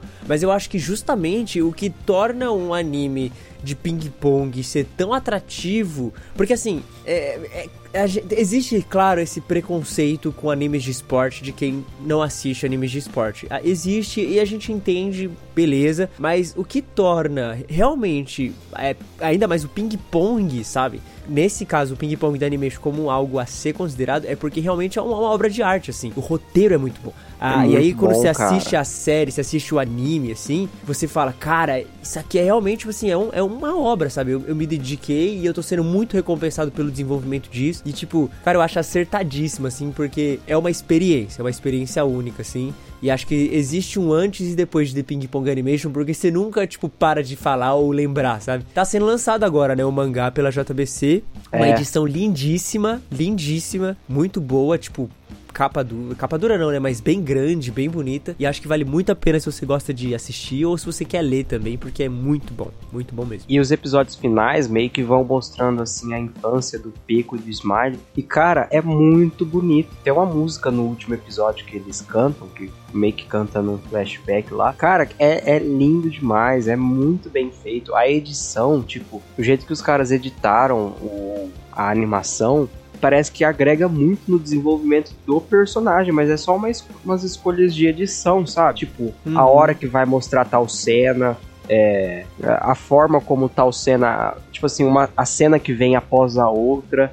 Nossa, é muito legal, cara, muito legal. Eu É muito bom vi esse ano nas férias, foi indicação de uma colega, e eu fiquei muitíssimo surpreendido, tipo, muitíssimo surpreendido mesmo. Eu acho que muito vale muito a pena, assim, você é, se esforçar, superar o medo da, da estética, cair de cabeça, assim. É 11 episódios, são 20 minutos, é curtir. Você pode acabar gostando muito, assim. Foi um anime que me marcou demais. Cara, eu gostei da animação. Mano, é muito eu vi legal. o trailer, me, me, me animou, assim, porque é diferentona, assim, sabe? Tipo, é, é uma É estética. não outra- me é incomodou, bem como vocês falaram, de, tipo, ser estranha. Não é estranha pra mim. Eu acho que ela é diferente, entendeu? Ela tem uma perspectiva da hora, assim, de câmera. É, é uma coisa que me, me interessa. Por quê? Cara, na moral, velho, é, eu tô um pouco cansado dessas animações todas iguais de anime, sabe? É, Mesmo assim. e assim, muito, os personagens eles são desenhados de uma forma completamente diferente do resto do cenário. O resto do cenário, perfeito, é lindíssimo. Só que a hora que você vê os personagens, parece que eles foram colados na tela. Até a coloração é diferente. Tipo, não é aquelas cores. Não são cores vivas. São cores mais pastéis, assim. É, e outra, eu entendo quando o Gabs fala a parada de, de estranhamento, porque realmente a forma como ele escolhe mostrar ela é diferente, assim, o movimento de câmera ele é diferente, as perspectivas das coisas é todas um pouco mudadas, né? Elas não são tão normais assim, então causa um estranhamento, sabe? Não é que seja tipo, não é que tipo cause um afastamento, sabe? Mas existe, um- existe um certo estranhamento ali na forma, mas não que não seja bom, é incrível, cara, é muito bom. É, um dos muito, é muito bem feito. e a abertura, Gabs, a abertura é muito boa, cara, porque a abertura ela é meio numa pintura meio é, é, esfumaçadinha. Cara, é Sim. muito da hora. É muito da hora. Todo o anime eu acho que ele foi muito bem pensado, assim, pra ser fiel à própria originalidade que é o mangá Sabe? E aí o anime consegue ser tão original quanto na sua proposta, cara, isso aí é, é sensacional, assim, é sensacional. Ping Pong The Animation, galera. Ô, a gente só tá aqui, o Gabi só tá indicando anime que os caras, tipo, vão assistir, vão curtir pra cacete. É, tipo, e animes novos, né? Isso tá sendo legal. Eu tô só É, indicando isso é velharia e o Gabriel. 描いた夢とここにある今二つの景色見比べても Eu também vou pros animes de esporte. É muito Ai, bom, ai. não tem o que fazer. Não tem o que fazer, não tem o que fazer. Anime de esporte é um dos meus gêneros favoritos. É isso. E não tem o que fazer. Mas esse anime se chama Major. E é um anime de beisebol escrito e ilustrado por Takuya Mitsuda. E foi lançado lá em 1994, durou até 2010. E cara, novamente é um daqueles animes que eu assistia semanalmente na televisão lá no Japão. Tipo, todo sábado de manhã passava. É muito doido assim, porque é um, um anime que ele acompanha a vida do Goro, né? Que é esse o protagonista, desde que ele tá, tipo, na creche. Então ele na creche, vendo o pai dele que é um profissional jogar e como que ele lida com isso, até ele virar um profissional e consequentemente até depois ele ter um filho e esse filho começar a jogar beisebol também, sabe? Então ele joga nas grandes ligas, ele chega a se aposentar por, por causa de lesões e tal. Então a gente acompanha toda a jornada de um profissional nesse mangá, saca? São 78 volumes do mangá. O anime, se eu não me engano, são 150 episódios mais ou menos e dois episódios especiais. Mas cara, é muito, muito bom. Muito bom. Tem tudo de clássico de mangá de esporte, sabe? Os problemas, o, o- os desafios, o outro time rival que, tipo, tem uma habilidade muito louca. E aí ele tem uma lesão quando ele é pequeno no ombro direito, ele tem que se adaptar à lesão. Tem, tem tudo, tipo assim, tudo que acontece no- nos mangás de esporte tem aqui. E muito me pega pela essa parada de eu ter assistido, sabe? Tipo, semanalmente. Então, sempre que eu vejo uma ceninha, eu já fico todo caidinho e quero assistir de novo. Cara, tem uma das melhores aberturas de todas, assim. Esse anime é, é muito. Puta, merda, De quando que é isso aqui. aí? Cara, esse anime é tipo de, sei lá, 2000 e... 2004 até 2010, mais ou menos, foi o anime. Hum. Não tem nada de tipo, ah, é uma animação boa, ou nossa, meu Deus, isso aqui. Existem muitos outros mangás de esporte, assim, que eu acho que, que poderiam ser melhores, mas é, eu acho interessante essa proposta de, tipo, acompanhar toda a jornada do cara, sabe? E o Goro, o protagonista, ele é um personagem legalzinho, assim, ele é meio rabugentão, ele não é o, o protagonista clássico de, de esporte, sabe? Que ele é ruim, vai melhorando. Na verdade, ele já é muito bom desde pequeno, assim. Ele é um dos melhores na posição dele, e ele tem que lidar, às vezes, com outros problemas de, tipo, ser o melhor e o time não acompanhar a habilidade dele, ou ele ser o melhor, só que tá lesionado e não conseguir jogar muito bem, sabe? Então, tem umas dinâmicas que diferentes, por exemplo, de Haikyuu, né? Que Haikyuu, por exemplo, o cara, ele não é o melhor, mas ele vai vai se adaptando e tal. É, é muito da hora, cara, é muito da hora mesmo. Mano, parece legal. É que o lance do esporte é que ele consegue tornar, tipo assim, ping-pong pra mim, ou o beisebol, são coisas que eu, eu normalmente não me interessaria. Só que o lance do anime de esporte é que ele te faz interessar, assim, muito pelos personagens também, né? Pela história individual, assim, de cada jogador, que você começa a se importar mais, né? Sim. Mais do que você acha que, que deveria. Porque eu aqui no Brasil a gente tem o contato com beisebol, é mínimo. Só que tal, Mínimo. talvez você assistindo o anime, você procuraria a- a saber mais sobre esporte. Se Ah, tem aqui no teu país, onde que jogam. Foi o que eu fiz com ping pong, foi o que eu fiz com Haikyuu, né? De se interessar assim em ver os, os, os jogos do seu da sua seleção, essas paradas, né? Mas vocês, tipo, vocês se sentem animados depois de ver um, um esporte desse, assim, tipo, no anime, a ver de fato os jogos, tipo, de uma Major League e tal, ou então jogos de ping-pong. Porque, assim, eu, eu gosto muito de ver jogos de, de tênis de mesa nas Olimpíadas, ou então campeonato de tênis de mesa, assim, eu acho massa pra caramba. Mas vocês, assim, tipo, não sei se vocês já tiveram contato com beisebol, ou já jogaram beisebol. Eu jogava beisebol quando era criança, tipo, na, lá ah, na eu Unicamp joguei no tinha. Japão também. eu nunca Agora, joguei, cara. isso te interessou a ver mais o, o, o- Cara, o eu, jogo? eu montei um time de, de vôlei na escola pra competir a campeonato depois de eu e meus amigos assistir Haikyuu. A gente literalmente, tipo, juntou uma galera na escola, montamos um time de vôlei, treinamos, treinamos, tipo, do- a gente começou no primeiro ano do ensino médio, se eu não me engano, ou foi no segundo, uma parada assim. E no terceiro ano do ensino médio, a gente ganhou o campeonato regional aqui da cidade.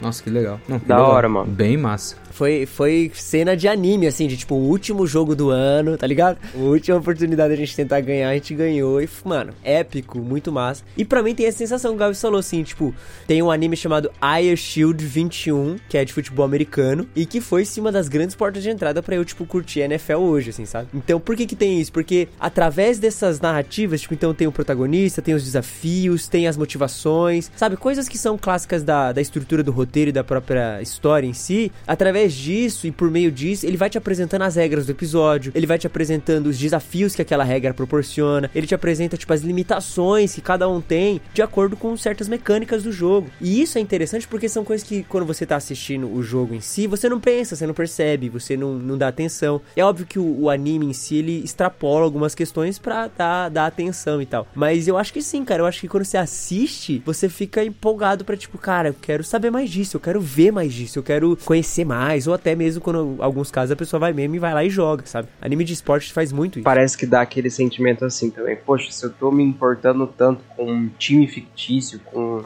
com personagens e histórias que não são reais, não custa nada. Tipo, pelo menos você valorizar é, o seu time, tipo, o time que joga pelo seu país, prestar atenção, sabe? Porque às vezes as coisas, as pessoas às vezes têm tendência a, com exceção na época de Olimpíadas, né? As pessoas têm tendência a desprezar é, outros esportes. Tipo, ah, não é futebol, ou melhor ainda, não é, não é, além de não ser futebol, não é a seleção brasileira, vou ver por quê. Vale a pena você dar uma chance, você conhecer, pelo menos se importar, torcer, valorizar. Eu não acompanho esporte, mas eu passei a valorizar o esporte depois de, de conhecer essas obras. Aí. Você está cansado de ficar excluído na roda de amigos quando o assunto é otaquices e coisas japonesas malucas? Cara, meu terceiro da lista não poderia ser um outro anime diferente de Dragon Ball. Caraca, tá?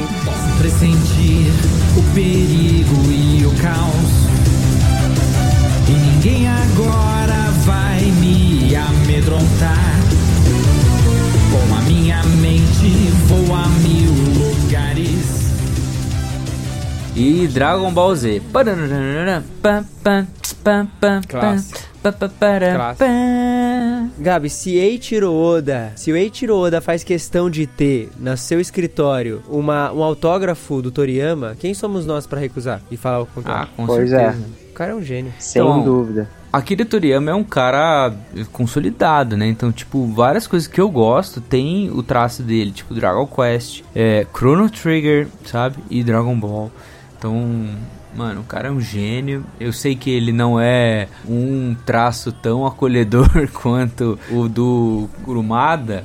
Mas, mano, é muito boa a história e tal. Acho que desde do Dragon Ball, Dragon Ball mesmo, Dragon Ball clássico, com o Goku pequenininho, e do vamos procurar as esferas do dragão, a amizade que ele desenvolve com a Buma, com o Kuririn, e é legal, cara. Tipo, é talvez. Eu não sei, eu sei que tem uma geração Naruto que, que viu Naruto crescer, se desenvolver e tal. Pra mim, o análogo a Naruto é o próprio Dragon Ball, sabe? É, não tem como, né, cara? Você vai falar de mangá shonen, você vai esbarrar em Dragon Ball necessariamente porque é a fonte de inspiração de todos os grandes mangás atuais, assim. É, principalmente da, da trindade One Piece, Naruto, Bleach. A maioria desses caras cresceram lendo o próprio Toriyama, né? Então é, é o mangá que definiu conceitos do shonen atual. É o mangá que definiu o sistema de batalha, é, a- a- um monte de coisa, assim, conceitos que a gente vê muito presentes nos mangás atualmente foram também estabelecidos em Dragon Ball. E,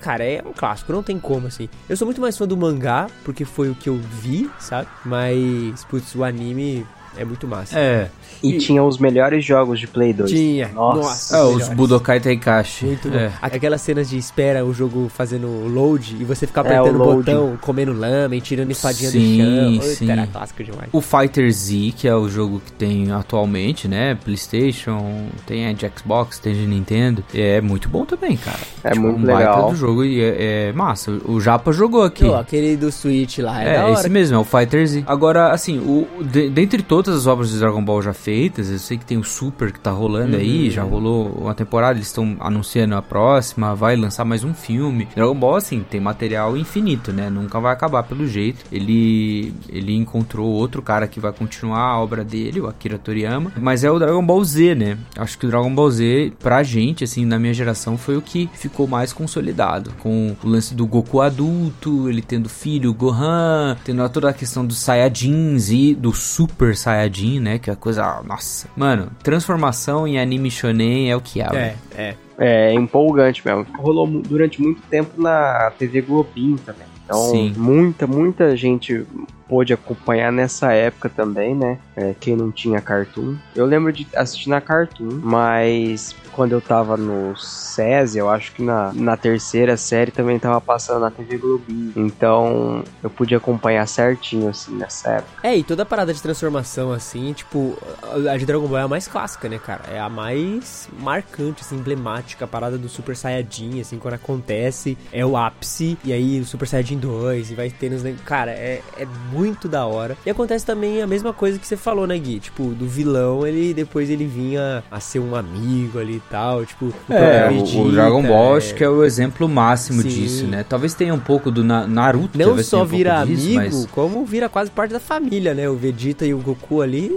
depois... É, Vegeta Eles e o são- Piccolo, né? Porque É, também, é verdade. tem um episódio do Dragon Ball Super quando ele tá escolhendo as pessoas pra aquela saga do torneio lá que eles vão fazer entre os universos. E aí o, o, o Goku mesmo, no final do episódio, ele começa a falar sobre isso. E é, é uma cena muito significativa, porque o Goku ele tá treinando com o Tenshinhan. E ele tá convocando o Tenshinhan pra, pra fazer parte do time dele lá dentro da competição entre os universos. E o Tenshinhan foi um, um, um algoz do Goku, né? Um, um competidor, um meio que, entre aspas, vilão, assim. E aí o Goku, dentro da maioria dos das pessoas que ele escolhe para lutar no time dele, das pessoas que ele mais confia, dos melhores lutadores e tal. Você tem o Tenshinhan, que era o inimigo, o Vegeta, que talvez foi o pr- principal inimigo dentro da, da saga do Dragon Ball Z, né? Que um mais clássico nesse pr- primeiro inimigo, né? Aí você tem o próprio Piccolo, que é o principal inimigo do Dragon Ball, né? Piccolo Daimao, que é o filho do Piccolo, é,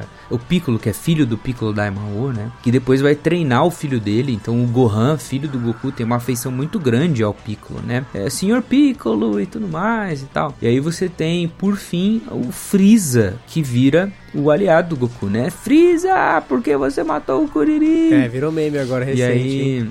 virou É. meme recente, É. né? Freeza! Por que você matou o Kuririn? Hum, eu estou nervoso! Eu estou nervoso! Eu estou nervoso! Enfim, esse, esse é Dragon Ball. Dragon Ball sempre.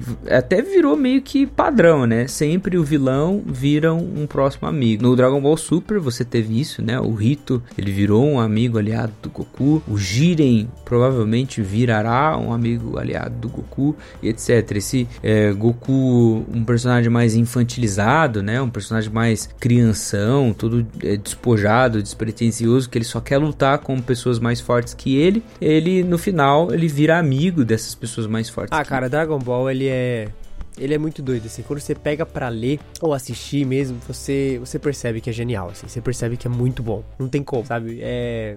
Nossa, o treinamento do Goku lá no céu, Nossa, cara. é muito bom. É muito Nossa, essa foi a época mais hype. É. assim, Treinamento do Goku no céu, na saga Cell, fala? Quando eles estão na sala do tempo? Não, é quando, Quando ele, ele, tá morre. no, no planeta do Sr. Kaio. É, é, que ele É. volta pelo caminho da aí, serpente lá e tal. depois ele volta e luta com... Essa parte é massa. Que ele tem que ficar correndo atrás do, do Mr. Bubbles e do grilinho lá com o martelo. É, eu tenho, aliás, o, Tem os aqueles- mangás desse, dessa saga, especificamente assim, desse momento, assim, e passando toda a parte do treinamento dele, ele retornando, porque a parada é essa, né? Cara, o, o- cadê o Goku e tal? E ele tentando retornar o mais rápido possível que ele pode, até que quando ele chega, aí, irmão, aí ninguém segura, velho. Aí você fica, aí chega o Goku, agora vai ser o. Cara, isso é muito bom, muito bom. Tem vários episódios dele correndo na nuvem lá. É, Sim. Tipo, é, é muito da aí ele volta e acho que a primeira luta é contra o Nappa e o Vegeta juntos, se eu não me engano. Primeira luta ele chega contra o Nappa, porque o Gohan e o Piccolo estão lutando contra o Nappa. Aí o Nappa derrota, inclusive mata o Piccolo, né? E aí o Gohan tá levando um pau do Nappa e ele chega pra proteger o Gohan. É. É, é muito bom, é muito bom. Você está cansado de ficar excluído na roda de amigos quando o assunto é otaquices e coisas japonesas malucas? Mas, cara, tipo, um destaque no Dragon Ball são, são as transformações, né? E são transformações em, em períodos de falta de esperança e tudo mais. Quando o Goku, usando o Kaioken lá, vence o, o Vegeta e acontece tudo, tudo aquilo. A saga, assim, dos Saiyajins, ela, é- ela é talvez a mais legal, assim, de você ler. Aí depois a coisa começa a escalonar. Você tem a transformação do Super Saiyajin com o Goku lutando contra o Freeza. Aí, de fato, o Kuririn morre, o Freeza assassina o Kuririn. E aí o Goku começa a se irritar, irritar, irritar. E aí vira o Super Saiyajin, tem essa transformação. Essa cena é muito marcante. Uma outra cena muito marcante é quando o Gohan vira Super Saiyajin 2. Uhum. Cara, essa cena Clássica. é fantástica, assim. É muito bom. É, no anime é muito legal, porque você tem um diálogo muito da hora do Gohan com o Android 16, que fica falando pro Gohan tomar conta das coisas vivas, do amor que ele tem pras coisas vivas e tal. Esse androide que era foi criado para matar o Goku e desistiu disso e viu no Gohan um amigo e agora tava sobre essa nova ameaça que é o Cell. E aí, mano, é muito legal, cara. É muito legal. E aí o Gohan, ah, quando o Cell estoura a cabeça do Android 16, o Gohan tem aquele aquela cena que é uma música, né? Começa a tocar uma música, passa o passarinho assim, aí tem aquele aquela linha que passa tchá, e aí começa a transformação. Aliás, se os ouvintes desejarem, há uma coleção agora lançada pela Panini que é a Dragon Ball edição definitiva, que é uns volumes vermelhos assim. Então é Kazemban é, Kanzenban, é muito bom. Eu tô afim de comprar, aliás, porque comprar os outros né, é bem caro. A coleção completa com 42 volumes da Panini tá 1.300 reais no Mercado Livre. Não, na Amazon. Na, até que na Amazon, hein? Frete grátis. Tentador. Tentador. Mas tem a versão Kanzenban aí que estão sendo lançadas aí, que é uma versão mais robustinha, bem maiorzinha, mais, mais bem trabalhada. Fica aí, né? Nunca é Sim. ruim, nunca é ruim ter Dragon Ball na sua estante. Você está cansado de ficar excluído na roda de amigos quando o assunto é otaquices e coisas japonesas malucas? Você tem mais algum de esporte pra falar? Não, Já. eu não. Eu tirei o meu de esporte que eu tinha falado. Então, então eu vou encerrar a- o ciclo dos esportes Aí. aqui de uma vez por todas, que é o shonen de esporte, é o poderzinho de esporte, Esse aí é. que é a Kuroko no Basket.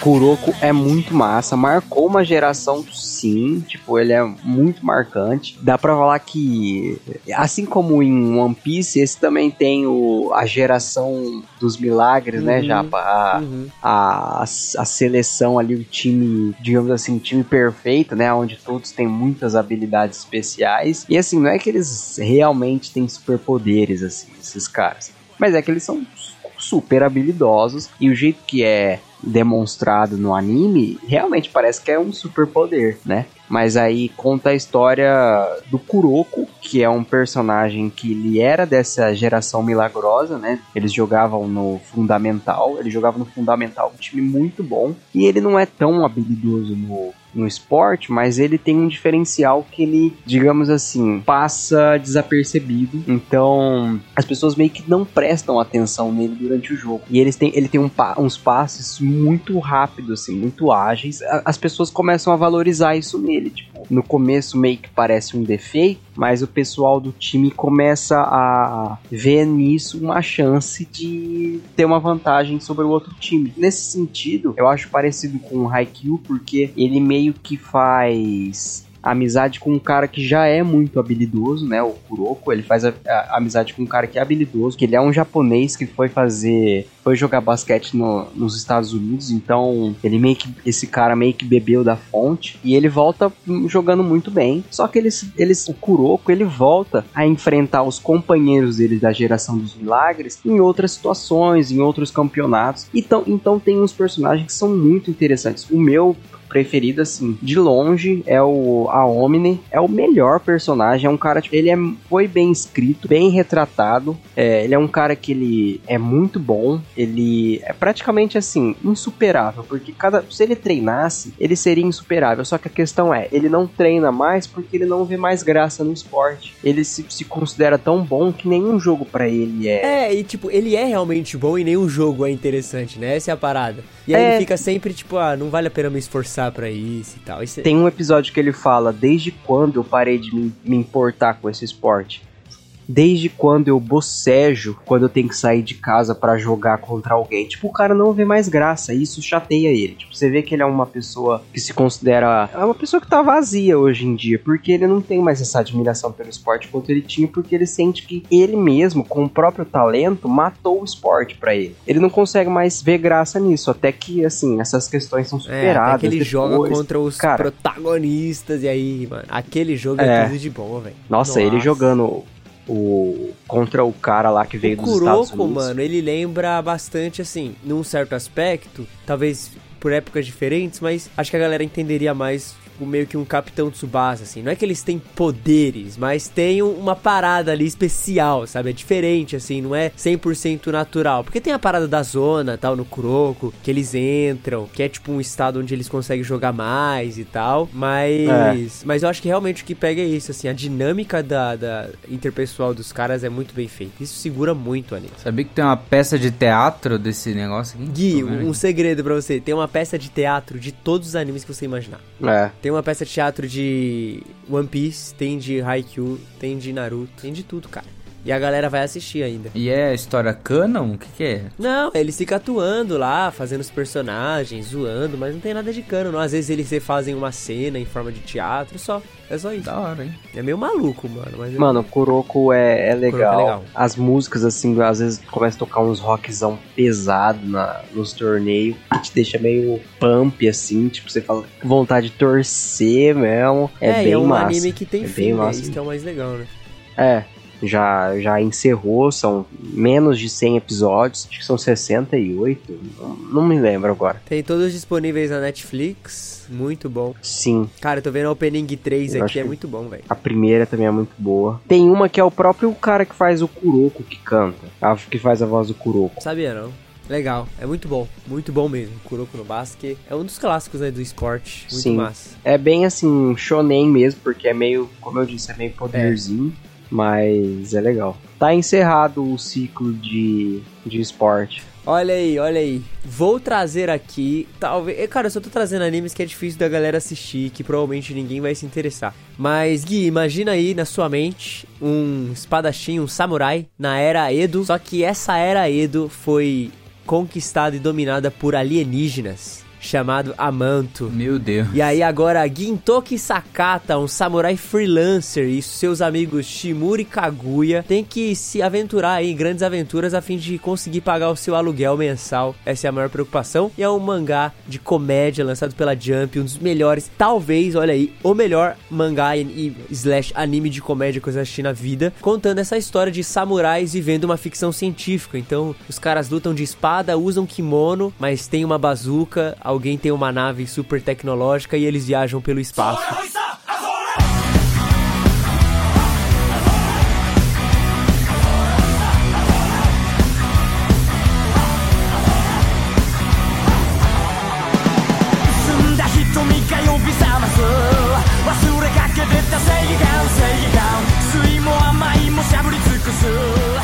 É tipo quando você tá jogando aí Jovem Pirates e um cheat lá, aí aparece um cara de Exato, Ferrari no meio do exato, teu exército com É bazuca. louco, É muito louco. E tipo, cara, Gintama tem. Nossa, velho. É porque ele começa muito bobo, assim, sabe? Eu não vou falar da história, a história é isso aí, não tenho o que falar. Ele começa muito bobo, exatamente isso. É um cara que ele precisa pagar o aluguel dele e ele faz tudo. Então é o Yorozuya que ele chama, né? É o cara que faz tudo. O que você precisar, manda uma mensagem pra gente, liga pra gente e a gente vai lá resolver. E aí, cada episódio é um, eles ajudando alguém, eles fazendo algo e sendo extremamente idiota, babaca, sendo extremamente besta. E aí começa a desenvolver De quando que é esse anime? Cara, esse anime é de 2000 e... 2003 é a publicação do... a- É, do, mangá, saiu em mangá. 2003. Em 2006 saiu um OVA, saiu tipo um, um episódio especial de Gintama, tá? E aí depois, no mesmo ano, em 2006, algum tempo depois, eles adaptam o anime por seis anos. E aí tem, teve vários problemas, assim, porque o anime teve vários índices de audiência,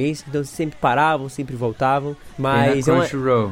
Tem na Crunchyroll completo. E cara, eu, eu tava reassistindo, né? E agora eu tô novamente no final da saga nova desses 300. Olha, tem filme live action. Tem tudo. Tem três filmes, tanto que o, o, o anime não terminou o mangá. Aí eles lançaram um filme que é o Gintama The Movie, The Final. E, tipo, tanto que no My Anime List, olha aí, no My Anime List, Gintama é um dos animes mais, tipo, mais listados como top dos tops de todas as votações. Top anime no My Anime List. Primeiro lugar, Full Metal Alchemist. Segundo lugar, Gintama, que é a, a, segunda, a, ter, a terceira temporada de Gintama. Terceiro lugar, Shingeki Season 3. Quarto lugar, Steins Gate. Quinto, Spy Family. Aí tem sexto e sétimo lugar, Gintama. Gintama, a segunda temporada, Gintama, o filme. Só no Nossa. 10. Cara, é muito bom. É muito bom porque, tipo assim, ele é comédia, ele é bobão. Ele, tipo, é, é uma comédia muito besta, assim. Tipo, muito besta. É uma comédia de repetição. Ela é de. Ela é pra ser entendida mais pro público japonês, claro. Mas tem algumas piadas que podem ser entendidas pelo público brasileiro. Mas que, pouco a pouco, sabe? É tipo uma sitcom, sabe, Gui? E, e sabe, Gabi? Você vai, tipo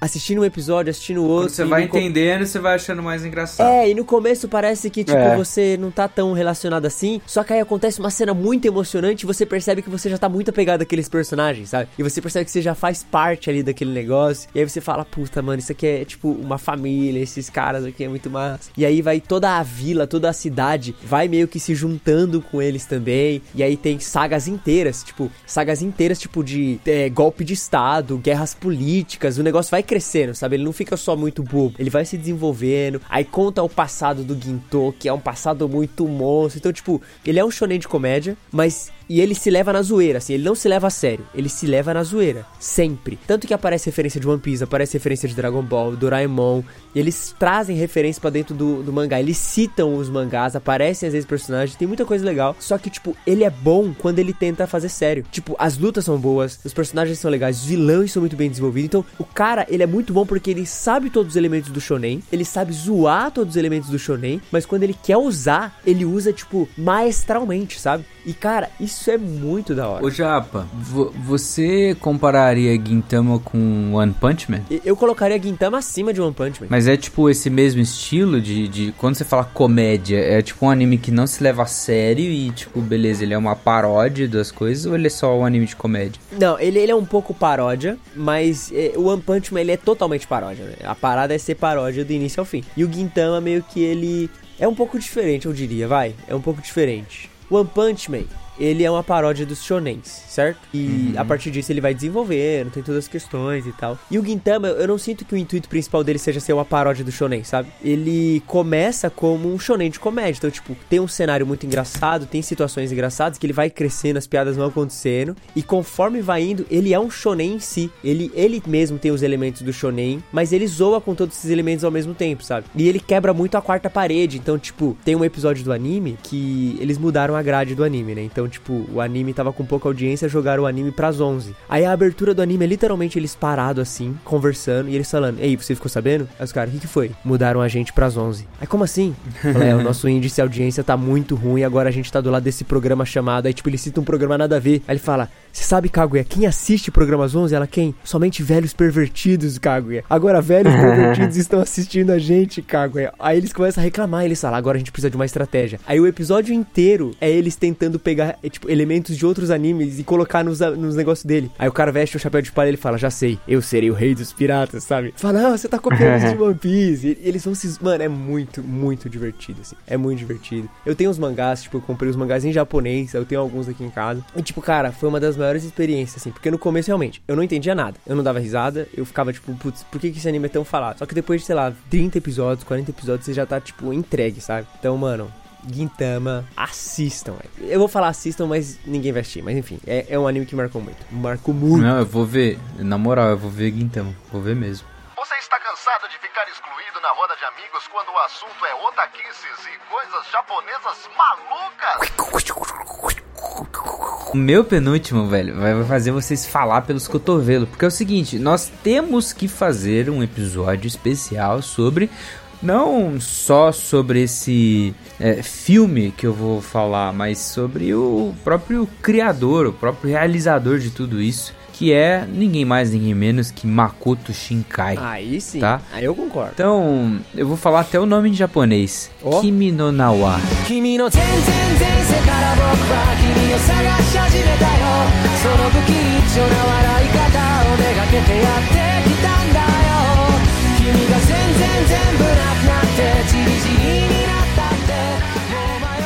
Olha, só, olha só, ou, ou melhor, Your Name, tá? Inclusive essa semana a gente viu eu e Isabela esse filme, com certeza é um filme belíssimo, assim, tipo, sempre que a gente vê é algo genial, extraordinário, assim. Até tem uma história sobre esse filme que eu vou deixar para contar no episódio dos Dias dos Namorados. Olha, olha aí. aí.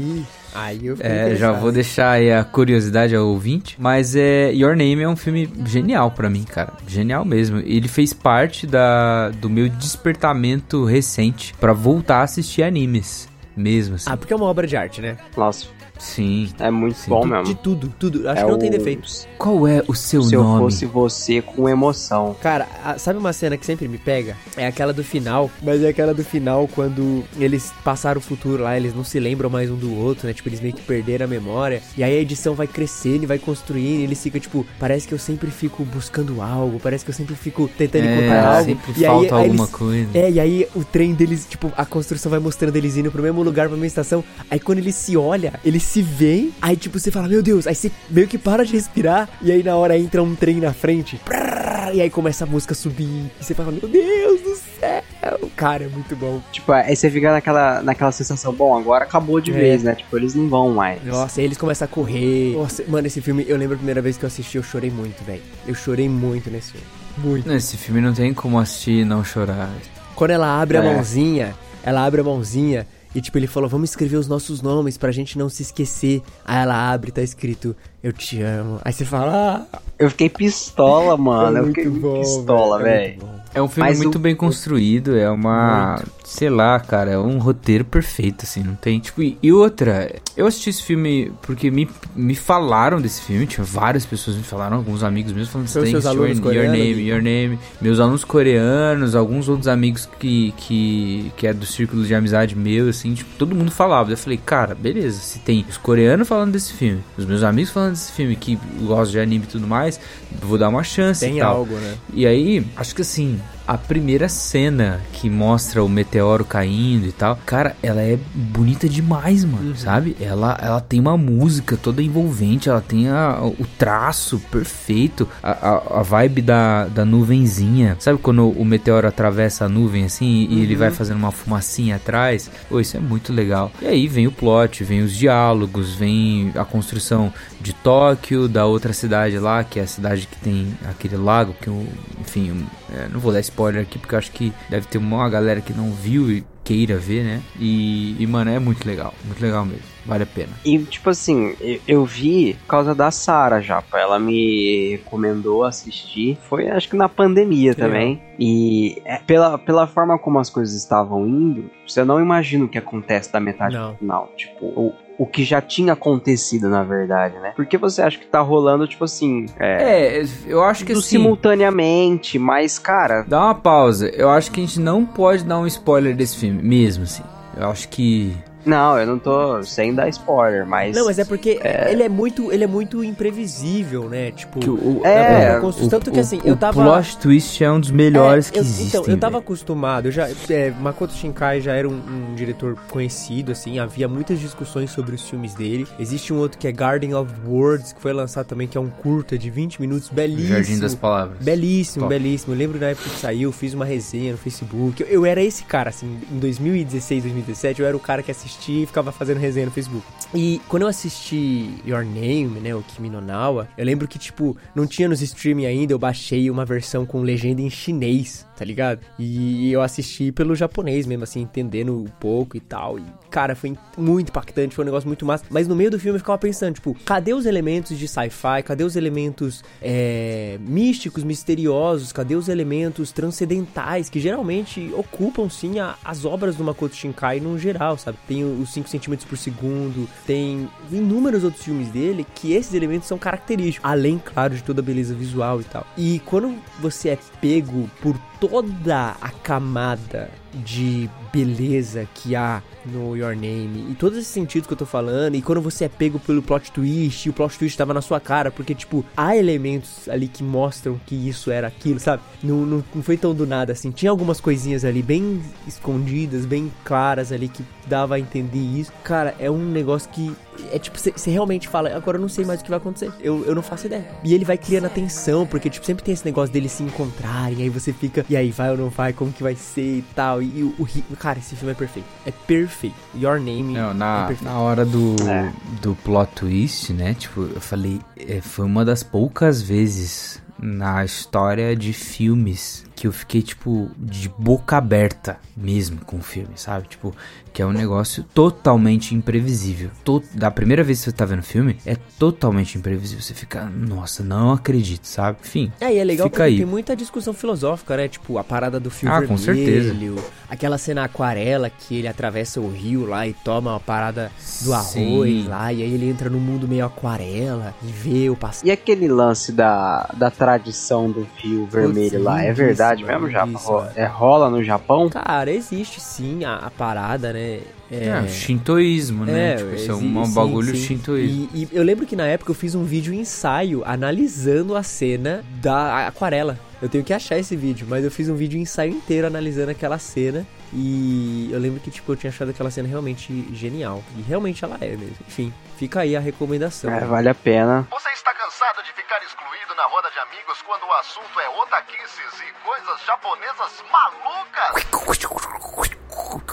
O meu próximo também foi outro que eu consumi nas minhas férias, que é... Eu tava procurando assim, eu queria ver um anime, mas eu não queria ter que me é, comprometer por longos episódios com o anime. Então eu perguntei pro Japa, ô Japa, o que você acha de Erased? Olha aí. Ele deu o sinal verde, assisti, muitíssimo bom. Muito tipo, bom. é...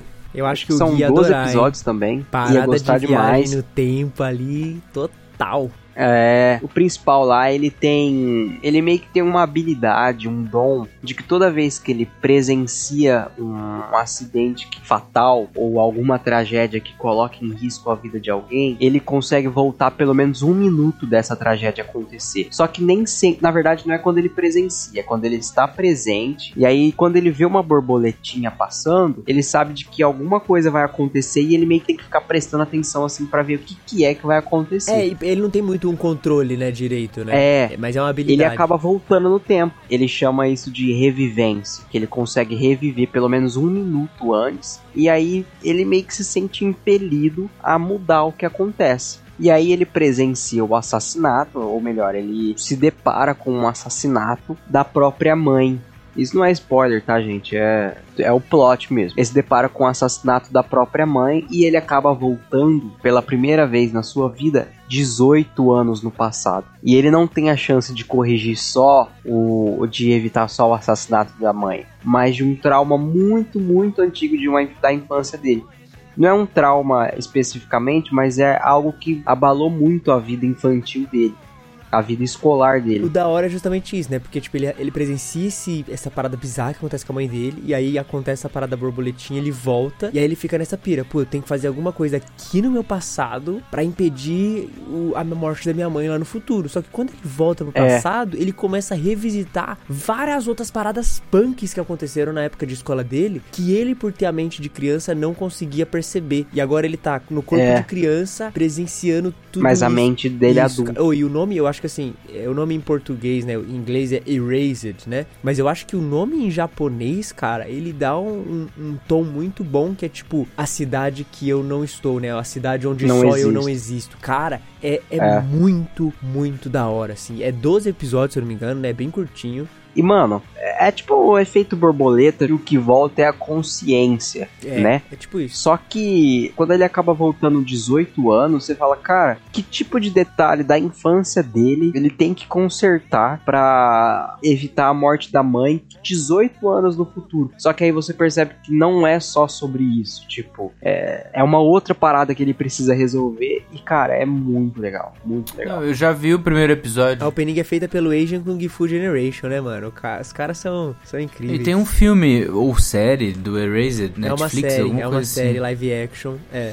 Não recomendo não, eu assisti, vale mais o anime mesmo. É, não que a série seja ruim, aliás, o plot inteiro é extremamente igual. Mas eu acho que a experiência do, do anime eu achei bem mais, mais imersiva, assim. É. E assim, eu achei o final Então, o satisfatório. final é muito bom. Toda vez que você mexe com viagem no tempo, assim, talvez a conclusão parece que vai deixar a desejar. Não só com viagem no tempo, mas com umas paradas que meio cabeçudas, assim, né? Tipo, mexer no passado, alterar o futuro. Talvez as pessoas possam achar que os finais dessas obras não, não sejam recompensadores, mas eu achei bastante. E dá pra criar bastante teoria assim enquanto você assiste, né? A respeito do, do que, que levou aquele assassinato, quem que que, que tá é aquela né? pessoa, o que que tá acontecendo. Isso é muito legal. Cara, né? é muito bom. E assim, é o que eu falei, você não se compromete assim de perder me... não é que perder, né, mas Dedicar, né? ficar meses assistindo a parada. Você vê, tipo, eu, eu vi num final de semana, sexta, sábado e domingo, consegui terminar tranquilo, gostei demais. Então, É um ótimo anime aí pra quem,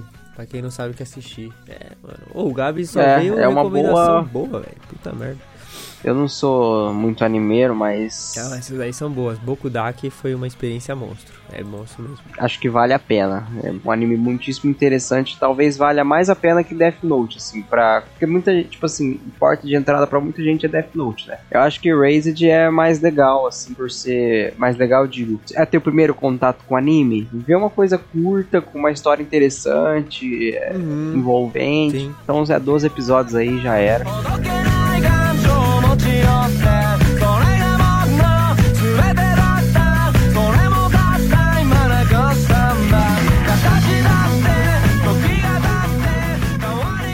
Finalizando aqui a rodada penúltima, vou citar aqui um anime. Talvez todo mundo conheça o outro anime do mesmo autor e não esse. Mas esse é melhor que o outro anime do mesmo autor, embora o outro anime seja muito mais conhecido por todo mundo. Do mesmo criador de One Punch Man, nós temos Mob Psycho 100 ou Mob Psycho Hyaku.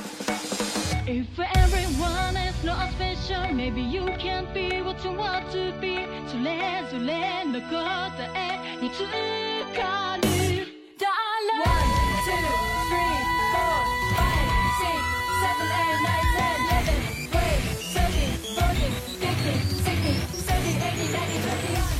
que é criado pelo One, né? O mesmo criador de One Punch Man, como eu falei. Cara, esse é um dos animes que mais, sim, nos últimos tempos mais tocou comigo, mais mexeu comigo e, e mais me entreteu, assim. Talvez aqui ele se assemelhe muito com, por exemplo, o que o Gabs falou do The Ping Pong Animation, porque a animação dele, ela é muito característica, ela é muito diferente, mantiveram um estilo muito é, alternativo até na, na forma como, como dirigido e, e mantido os traços e tal. E, cara, tudo aqui é perfeito, tá? O personagem principal é um personagem que tem um poder de é, paranormalidade, assim, ele mexe com essas paradas paranormais. E no mundo existe espíritos que precisam ser exorcizados e etc. E é isso. É um anime de comédia, né? Tipo One Punch Man mesmo, mas que não tá necessariamente fazendo alguma paródia sobre algo. É só um anime que ele se mantém na comédia e tal, e tem cenas de luta muito boas, assim. E os personagens vão se desenvolvendo. O Shigeo Kageyama é um menino tímido, que desde criança ele teve que é, ofuscar muito o seu poder, porque seu poder meio que afastava as pessoas e tal. Então ele procura não usar seu poder na frente das pessoas. E ele começa a tentar aprender isso, que tipo, tudo bem ele usar o poder dele, faz parte de quem ele é, e o poder dele pode ajudar outras pessoas, né? Ele ser quem ele é pode ajudar outras pessoas, e ele vai aprendendo isso, e tipo, vai conquistando amigos, porque ele sempre foi meio tímido, sabe? Ele vai aprendendo a viver. Cara, é muito fofinho, muito fofinho, e ao mesmo tempo muito, muito maduro, assim. O desenvolvimento que o, o, o Mob tem durante o, o anime, nas duas temporadas, é incrível, é incrível, assim. E eu acho real, assim, que nesse aqui, o One, que é o criador do One Punch Man, tá muito mais maduro na forma como ele trabalha os personagens, né? Então, cara, Mob Psycho, se você tiver a oportunidade, entra aí no YouTube, coloca Mob Psycho, vê uma ceninha, não tem como, você vai se apaixonar. É muito bom, muito bom. Não sei se você já viu falar, mas é E incrível. já, já, meus amigos gostam bastante. Nossa, Gabs, assiste, É, velho. Galera eu não sabia que era- Mob Psycho mesmo. Eu não sabia que era comédia, mano. Eu imaginava que tinha um tom cômico, até pela aparência de muitos personagens, mas É, é uma comédia de comédia, terror, assim, não- sabe? Tipo, faz piada com a parada do exorcismo, com a parada dos fantasmas e tal. Aí, tipo, por exemplo, tem um cara que é o mestre do mob, que, que ele é um, tipo, um, um... É o Reagan, né? Que ele é, tipo, um charlatão, tá ligado? Ele não tem nenhuma habilidade de exorcismo, mas ele fica falando que tem. E aí ele meio que usa o mob pra, tipo, fazer as paradas por ele. Aí você fala, puta, esse cara é muito desgraçado, eu odeio ele, porque ele tá usando o mob. Mas aí no final tem um- uma mudança, uma evolução do personagem. Você fala, meu Deus, ele é o melhor personagem de todos os tempos. E, nossa, cara, Nossa. é muito, muito bacana. Tipo, as duas temporadas são incríveis, assim. E, mano, já tem live action também, velho. Já? Como, já? Como que eles têm. Como que é tão rápido, né, mano? Tipo assim, o anime sai, no ano seguinte já tem o live action desse. Ah, o live action eu Desse não, não sou anime. muito a favor, não. Mas até que não é um anime, tipo. é, o anime é de 2016, eu acho. O mangá é mais antigo. E o mangá do, do Mob é, tipo, lançado igual o mangá do, do One Punch Man, assim. Tipo, foi lançado na internet mesmo, o cara desenhando de forma zoada, né? Que ele não sabe desenhar, igual o One Punch Man. E a galera gostou, né? O cara fez o nome dele com isso. É independente? Tipo, É, o, o cara que publicou One Punch Man e Mob Psycho, ele publicava, tipo, uma webcomic num site dele, assim. Postava quadrinhos muito feios. Depois você procura até, tipo, as publicações originais do One Punch Man. Tipo, muito zoado, muito simples. É bem feião, bem zoando. É, isso e mesmo. aí a, a editora foi lá e pegou, contratou o cara que desenhava Ice Shield 21, que é um cara genial em desenho, e transformou simplesmente num dos melhores mangás, assim, mais bonitos, com o melhor roteiro. Porque uma coisa que o One sabe fazer é escrever boa história. One Punch Man, Mob Psycho. Cara, Mob Psycho pra mim é tipo o ápice, assim. Nos últimos oito anos, assim, foi um dos animes que mais me, tipo, fez eu me importar com o personagem e ter como um personagem favorito, sabe? Sabe quando você coloca, tipo, nossa, esse personagem é o meu personagem favorito, assim? Foi Mob Psycho. Mob Psycho é muito. Mano, eu tô vendo as artes aqui, tipo, era realmente daquele jeito, velho. É, One Punch Man Porque era é bem- bem zoado, né? É bem pente o negócio. É bem desenhado no, nas cores. Caraca, mano. E ganhou sucesso. O tipo, cara teve o cara teve ganhar- muitas views É, ele ganhou pelo, pela qualidade na da, história. da história mesmo, né? Porque, nossa, da hora, velho, interessante. Muito bom, muito bom. Aí você põe, tipo, em contraste com o Boichi, mano, que o cara desenha assim, ele desenha pra muitos autores, né? Uhum. E você vê que, tipo, às vezes não é tão necessário essa arte maravilhosa, assim, pra ganhar o público. Óbvio que você quer fazer uma parada mais profissional, você vai ter que investir nisso. Mas você viu, o cara lançou uma parada toda cagada, assim, e a galera comprou pra caramba, mano. Sim. A ideia do... É, é bem massa, bem massa a história que eles contam. Fica aí a recomendação, Mob Psycho. Talvez esse seja, dos que eu falei até agora, o que mais dê pra você assistir. São 24 episódios, somente duas temporadas. A terceira temporada está a caminho, chega ainda esse ano. E somente empolgações aí, expectativas altas. Porque o nível é excelente, assim. O, o estúdio que tá fazendo também manda muito bem. Então, só, só alegria. Só alegria para os otakus desse país. Você está cansado de ficar excluído na roda de amigos quando o assunto é otaquices e coisas japonesas malucas? Vamos lá, Gui. Última rodada, hein? Última rodada, chegamos. Estamos chegando ao final. Nossa, tô louco pra tomar meu leitinho E- e quente, velho. E a galera que tá ouvindo tá falando, nossa. Vocês não calam a Bom, boca. você que chegou até aqui, eu tenho minha última recomendação. E eu acho que, tipo, é uma recomendação talvez seja altamente desconhecida, mas é um anime que me marcou, assim. Um anime que pra mim foi muito importante, assim, mesmo, assim. Talvez pela história e principalmente por uma cena que eu vou, vou falar. É um anime que tem na Amazon. Eu acabei vendo esse anime logo quando eu fiz o Amazon Prime Video pra, pra, pra testar e tal. Daí eu fui ver lá, nossa, tem esse anime aqui. Não conhecia, não tinha visto nada dele, assim. É um anime que se chama Recreators. Olha aí, cara. Agora o Gui tá otaku conheço. hein?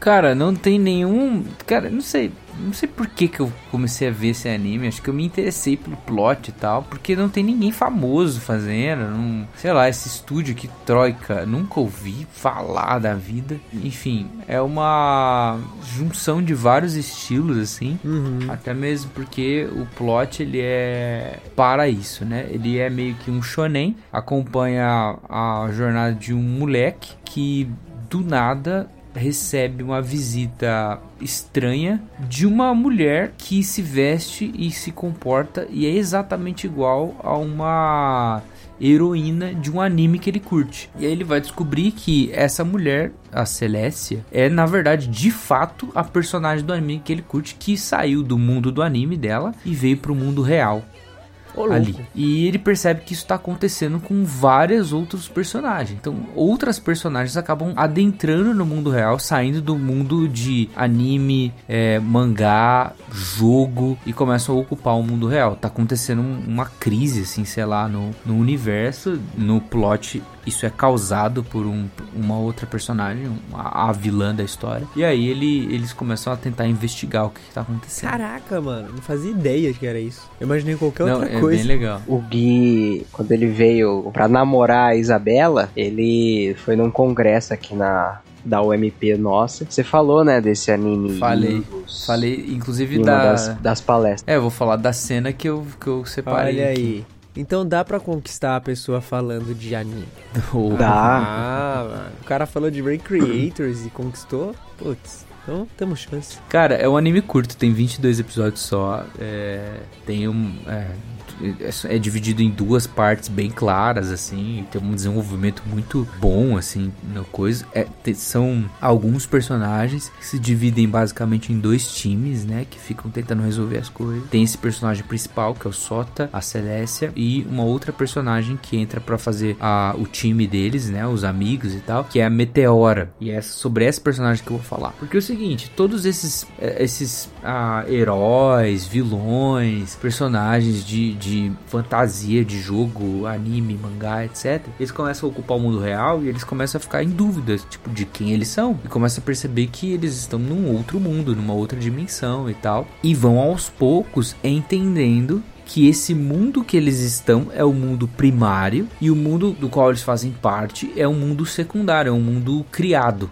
é, fantasiado, imaginado. E aí começa a rolar uma coisa que é esses personagens terem vontade de encontrar o criador deles, entendeu? Por isso que o nome do negócio é Recreators, porque eles vão se encontrar com o criador de cada um deles e esse criador conhece tudo sobre eles e tem o poder de tipo mudar eles, sabe? Porque daí ele reescreve a página do mangá, escreve alguma coisa e dá um novo poder para a, a personagem, dá uma nova roupa que é melhor, tem um, um novo, uma nova característica, etc, etc, etc. Alguns desses personagens vivem num mundo tão devastador assim, aconteceu tanta tragédia e tal, que quando eles vão pro mundo real e descobrem isso, a vontade deles terem de tipo, conversar com o criador deles é para reclamar, sabe? Falar, pô, por que, que você fez isso? Etc, etc, etc, sabe? Tipo, nem todos os personagens que vão, eles têm uma boa relação com o seu criador, sabe? E isso é muito legal de ver na série, muito legal mesmo. Mano, tem uma história do Quarteto Fantástico que eles se encontram com o Jack Kirby, que é muito massa também. É legal.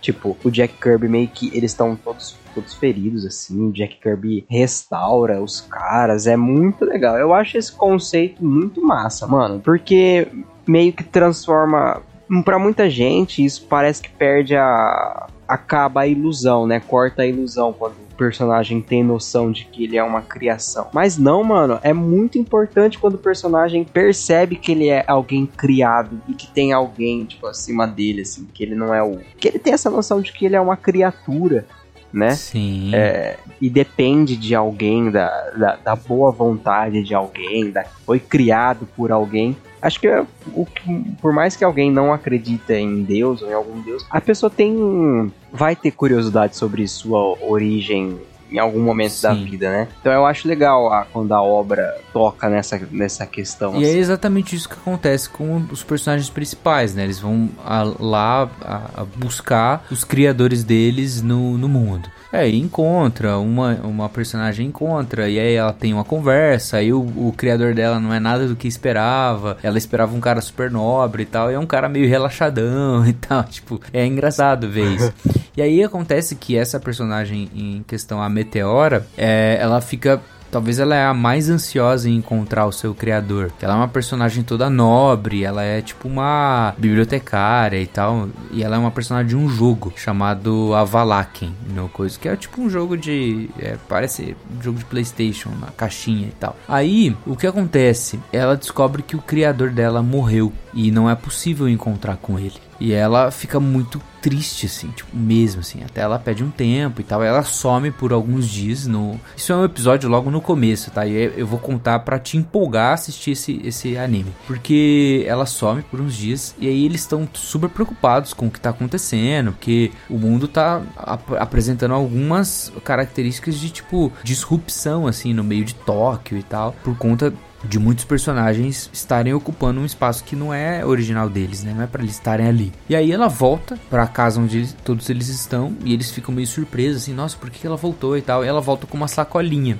E dentro da sacola tá o romance escrito com a história do jogo que ela faz parte, ela é uma personagem e o jogo. Dela falou assim que nos últimos dias ela leu a história toda e ela jogou o jogo inteiro. Ela fala assim, vou falar exatamente a fala dela. O jogo foi muito divertido e foi pra mim suficiente. O meu criador fez o mundo com muitos detalhes, muitos cuidados que eu diria que ele teve que pensar muito pra dar vida a- às personagens e até pensar muito nos lugares e sentimentos que inclusive nós não podemos ver. E ela fala assim: "Eu continuarei a renascer eternamente em todas as cópias produzidas de Avalaken, para todas as pessoas que vão jogar o jogo e tal, vão ver ela lá no jogo, né? Desde que tenham pessoas jogando o jogo, eu continuarei a passar os segredos ao herói para salvar um mundo em colapso para sempre. E ela diz assim: "Eu pensei sobre isso e agora, agora que eu perdi essa eternidade, né? Ela em si saiu do jogo e tá ali vivendo uma vida temporal naquele mundo. Ela, eles percebem que um dia eles vão morrer ali. É, e aí ela fala algumas perguntas que, cara, essa última parte da fala dela é muito importante. Que ela fala assim: Eu posso aceitar o meu mundo e o meu papel? Eu posso aceitar a pessoa que criou esse mundo? Eu tenho orgulho de poder dizer, eu posso aceitar isso. Ela começando a, a se reconciliar com o criador dela, a aceitar o papel que foi entregue a ela para ser cumprido pelo seu pelo, pelo criador dela, né? E a última fala dela: As coisas que meu criador me, me concedeu, eu quero dizer, concedeu para esse mundo, são coisas que eu posso acreditar. Mesmo que seja um mero entretenimento, isso não muda o que ele nos deu. Eu tenho certeza de que ele amou o meu mundo. E tenho certeza de que todos os que estiveram no meu mundo também o amaram. E assim, eu quero proteger o que ele amou. Mano, essa fala é muito pesada, cara. Muito pesada. Porque ela percebe que, tipo, por detrás de toda essa obra criativa, essa narrativa, pô, no episódio com o Dudu Expor, a gente falou bastante sobre isso. Episódio de Silmarillion, episódio de games, a gente tem falado bastante sobre isso, né? Essa produção criativa, você acaba criando um mundo e tal. E essa personagem se percebe como criatura, sabe? E olha o seu criador e à medida que ela observa a obra criada, toda a história, todos os cenários, todas as características dela e de todos os outros personagens, ela percebe o amor que esse criador teve pela sua criação. E à medida que ela percebe o amor que o criador teve para com a criação, ela também ama. Ela ama porque o criador amou. Cara, isso é muito legal. Caraca. É legal mesmo. Você está cansado de ficar excluído na roda de amigos quando o assunto é e coisas japonesas malucas? Gabs, qual o seu último anime que marcou a sua vida? O meu último também é um de comédia. Olha aí. Muitíssimo bom, mas light também, no sentido de não é grande coisa, você não precisa ter um cabeção de 8 metros assim pra entender, tipo, Erased, você não fica nas teorias nem nada, é só pra você se divertir, dar muita risada, porque eu particularmente acho o humor japonês, o humor japonês e o britânico parece que se assemelham muito assim com um- o tipo de humor que eu experimento com os meus amigos ou o tipo de humor que eu gosto de consumir. Então, Saiki Kuzo no Psynan é a, a, a minha última Olha aí. minha última citação. Caraca, muito bom. É um anime de comédia de um moleque, o Sai, que ele é praticamente. um- Ele é um médium, digamos assim, né? Dá pra dizer que ele é um médium, ele tem muitos poderes psíquicos, ele tem um visual Maluco. maluquíssimo, que pra ele faz algum É sentido. tipo umas né? Ele tem antenas umas ele tem. anteninhas. Que ele É. é ET? Que isso? É que o poder dele, Gui, é tão. É tipo, ele, ele tem um poder muito forte, ele não consegue controlar. E aí, pra ele não acabar destruindo tudo ao redor dele, os pais dele colocam meio que essas antenas, que são dispositivos que controlam o poder dele. É, Tanto que, tipo, quando a ele antena contido. cai, ele explode, tipo, a coisa mais próxima ao redor dele, porque ele não consegue controlar, sabe? Ele é muito poderoso. Sim, e ele é um cara que ele parece bem entediado, assim, só que a verdade é que ele é muito introspectivo. E ele não quer que esses poderes dele sejam grande coisa, ele quer passar desapercebido, ele quer que ninguém note a presença dele porque ele quer viver em paz, ele gosta de paz. Só que ele tá na escola, ele tem uns amigos que são muito babacas, eles, tipo assim, e ele não conversa, ele não fala nada o anime todo. Ele narra, né, o, a história dele, só que ele só se comunica com ah, ah, né, Japa? Tipo, é praticamente isso, só que ele se encontra com um tipo de gente que é muito tosco, é tipo escola brasileira mesmo. Tem o, o babacão da. O troglodita, né? Que ele se acha legal e ele é legal mesmo. Tipo, ele tem um bom coração, né? Que é o Nendo. Tem um que ele acha que ele é um super-herói, ele é meio que esquizofrênico, né? Então ele acha que ele é um super-herói que tá lutando contra forças da- das trevas e tal. Ele acha que uma, uma- uns agentes secretos estão perseguindo ele toda hora. Isso. É isso, É cara. Ele é um garoto com muitos superpoderes. É o que a gente tinha comentado uma vez que tem aquela mina lá da que todos os moleques da escola pagam muitíssimo pau pra ela e ela não dá a menor bola liga, eles. é. Só que o Saik tá assim cagando baldes pra essa menina e ela fica muitíssimo incomodada com isso, então ela quer a todo custo é, que o Saik demonstre qualquer tipo de interesse por ela e isso não acontece. Ele também se encontra com muito charlatão, tem um episódio com um mágico lá que, tipo, o cara é pura piada. um- É, a, a- grande piada eu acho que é tipo, é o moleque que ele só queria que a vida dele fosse normal, tipo, só que o problema da vida dele não é que ela não é normal por causa dos poderes, ela não é normal pelas pessoas É. que circulam ele, tipo, ele queria só poder ir pra escola e voltar pra casa. Só que os amigos dele são bizarros, tudo que acontece com ele é bizarro e ele é engraçado ver ele nessas situações assim. Então, tipo, é, é isso que o Gabi falou, é, tipo, é muito bobinho mesmo, não, não acontece muita coisa. Cara, é pra você sentar assim e, e só rir, sabe? É só ficar ali. E é, um- é, tipo É assim, é rir de gargalhar, velho, porque é muito engraçado. Tem episódios muito bons mesmo. E ele não é, e como já falou, tipo, o que chama a atenção no Psyche não são os poderes dele. As pessoas gostam dele por algum motivo que não dá pra explicar. Tipo, ele não entende É. por que, que as pessoas estão se aproximando dele. O que, que ele tem de O interessante além Neido, do o. Neido falando, o Neido falando, tipo, ah, ele é meu melhor amigo. É. Ele fala, eu não sou o seu melhor amigo. Não tem nada a ver. O cara fica- quer ficar só sozinho. né? É, Gui, ele é tão preguiçoso que ele, ele nem fala, tipo, o anime inteiro ele não abre a boca. Ele se comunica por telepatia. É. Só que as pessoas acham que ele tá falando. Tipo, ele usa um poder que meio que manipula a mente das pessoas. Então ela sempre acha que ele tá falando, mas ele nunca tá abrindo a boca. Ele só tá, tipo, usando telepatia. É. Porque ele não quer ter contato com ninguém. Tem um episódio que entra um moleque novo que ele é super mulherengo, né? Que ele quer todas as menininhas da, da escola. Aí ele chega meio que abraçando já o, o Psyche. E aí ele já se assusta porque o Psyche, tipo assim, não dá a menor bola pra ele, né? Tem os episódios dele na, no esporte. Cara, é, Ah, é muito bom. é, muito é muito legal. Psyche Kuzu É. também tem no Netflix porque a Netflix meio que reviveu o anime, Uhum, né? Ele terminou na segunda temporada e a Netflix foi lá e lançou uma terceira. Eu não sei se essa terceira. Eu acho que essa terceira não é baseada em mangá, nada. Mas é boa também, né? Mas não, é muito boa. legal. É o Psyche Kuzu reativado, É, chama. é animes pra você ver enquanto você não tá fazendo nada, sabe? É tipo, é quase um vídeo no YouTube de sketches. É, você exatamente isso. almoçar. Exato, exato. Cada episódio tem, tipo, duas sketches, três sketches diferentes. Não É. tem uma ordem que você precisa assistir. Tipo, é óbvio que tem a parada da introdução dos personagens e tal, que é interessante. Mas você pode assistir, tipo, qualquer um e, e é simplesmente engraçado demais, cara. É muito bom. É, é realmente, é- é- as comédias do Japão, assim, são, são bem legais. Eu gosto mesmo também. E as, a abertura é muito engraçada. A abertura e o encerramento, as É músicas são muito boas. Fica aí a recomendação, cara. Tem na locadora vermelha e, nossa, sai que custa muito bom.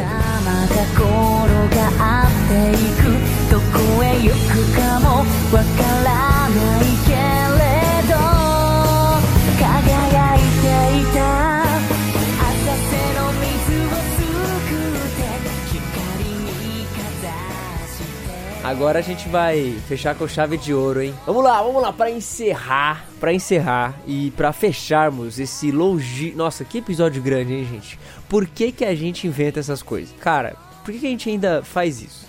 Convenhamos. É o episódio 30, mas a gente tem que parar, mano. Tem que parar com essas coisas. Mas vamos lá, pra gente encerrar com chave de ouro, eu não poderia deixar de falar. É o anime que mais marcou a minha vida e o melhor anime de todos os tempos, obviamente. Que é One Piece do Eiichiro Oda, obviamente. Cara, é isso. É, não, não tenho o que falar. Eu é, só tenho pra falar isso. Eu, One não tenho- Piece. One Piece. Cara, eu, eu- até hoje eu não consigo explicar o porquê que esse anime me marca tanto e por que ele é tão importante pra mim. Mas é um anime que desde os meus 11 anos eu assisto, estou acompanhando e lendo semanalmente. Todos os elementos ali conversam muito comigo, os personagens conversam muito comigo, é, as aventuras, tudo, tudo ali, tipo, o, universo de One Piece. cara, é simplesmente, pra mim, é assim, a, é a obra que mais toca o meu coração. E a gente tem que fazer vários episódios falando de One Piece. É isso. É, é um anime assim que me marcou profundamente também no período da pandemia. Assim, a ponto de poucos meses depois eu fazer uma tatuagem do, do anime, porque me pegou assim de um jeito que eu não imaginava. É difícil mesmo você elaborar ou ficar elencando assim o que, que te prende no anime, porque ou na, no mangá ou na história.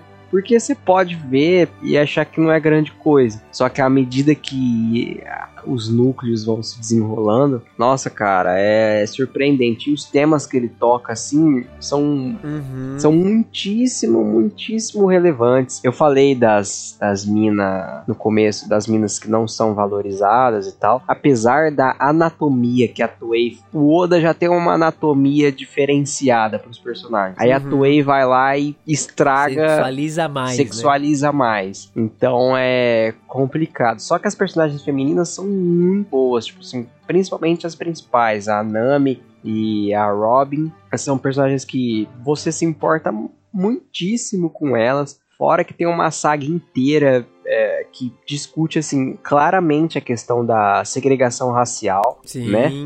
Sim. Cara, vale muito a pena. One Piece é sobre, os, sobre o Luffy e sobre os amigos deles, mas é sobre muitíssimo mais. Muitíssimo mais. É, É, toda uma história que- de mundo. Eu acho que aqui encontra é, tipo, plenamente aquela expressão que a gente falou quando falou de Saint Seiya e Dragon Ball, é, dos, do companheirismo, do, da parada da amizade, da parada dos sonhos, que o Gui até citou, de que, tipo, cara, amizade é tá todo mundo na mesma batalha e etc. Cara, One Piece eu acho que é a expressão máxima disso, assim, no shonen. Eu também É a acho. expressão máxima, máxima. Cara, eu já Cara- li vários shonens, é, Naruto, tudo. One Piece não tem nenhum, tanto quanto One Piece, de tipo, o cara mudar a rota do sonho dele, dos objetivos dele, pra ir salvar uma amiga, pra ir fazer o que o amigo dele tava querendo, pra, sabe? Cara, é- nossa, mano, não tem como. Mano, não tem a, o- a saga do Arlong Park lá. Nossa, toda- logo no começo. É, logo no comecinho, que é... Você acha que a Nami, uma das personagens, já tá investida no grupo, aí você descobre que ela não está, ela quer seguir a vida dela sozinha, porque ela acha que ela precisa fazer tudo sozinha e ela tem uma, uma questão familiar pra resolver. E o Luffy vai atrás dela. Em uma das cenas lá, que é a cena que ela tá ela foi enganada, né? E ela começa. A, ela tem uma tatuagem do, do opressor da ilha da família dela no, no, no braço, né? E aí ela pega uma adaga e começa a enfiar no braço assim e riscar a tatuagem. Aí o Luffy aparece por trás, assim, enquanto ela tá lá se rasgando, ele segura a mão dela. Cara, e daí pra frente é só ladeira abaixo no, no sentido Nossa, mano, de frente. é emoção. É, aí daí pra frente é história. Porque o que ele faz por ela, a hora que ele. Nossa, já, a hora que ele destrói o quartinho lá, que o. Arlong fala assim: eu poderia muito bem usá-la melhor. Aí o Luffy fala assim: usá-la? Tipo, é esse o termo que você quer se referir a ela? E aí ele detona o quarto lá. Cara, é- nossa, é muito bom, é muito, É muito bom. É muito bom, velho. Eu, eu, eu, eu confesso, eu não sei o que falar. Eu só sei falar que é isso, é muito bom. Eu, Tudo. eu sei Cara, o que falar. são- Eu comecei a ler e realmente parece ser uma história genial, assim. Tipo, eu li o primeiro Fala volume. Gui, Gui a, a- a- aquela cena do Shanks. Nossa, total, assim, tipo, muito bom. Nossa, Muito, isso muito bom. não é. Como é que ele fala? Ele, ele fala assim: a arma não é um brinquedo pra você Quem apontar saca pros uma outros. arma tem que estar que pronto pra estar atirar. disposto É. a atirar. Aí o gordão que tá comendo uma carne vai na cabeça Nossa, é do cara. muito boa, genial, muito boa. É genial. Em todas as, as adaptações, no mangá, no filme lá do East Blue e no anime é muito boa essa Ó, One Piece, One Piece ele, ele, ele é muito impactante no Japão, já é tipo uma das maiores obras de todos os tempos, tá pra ser o quadrinho mais vendido de todos os tempos, ultrapassando o Superman. E olha que o Superman tá há 100 anos sendo vendido e o One Piece tem tipo somente 25. Então, tipo, falta menos de 100 milhões pra One Piece passar Superman nas vendas de quadrinhos e se tornar realmente o maior quadrinho mais vendido de todos os tempos da história. Cara, é muito louco, eu tava vendo no, na comemoração de 25 anos do One Piece, eles lançaram uma série de vídeos, né, mostrando como a história impacta diferentes pessoas, diferentes eras. Então era tipo meio que curtas assim de 5, 10 minutos, mostrando as pessoas vivendo seus dilemas na escola, no emprego, na amizade, com a família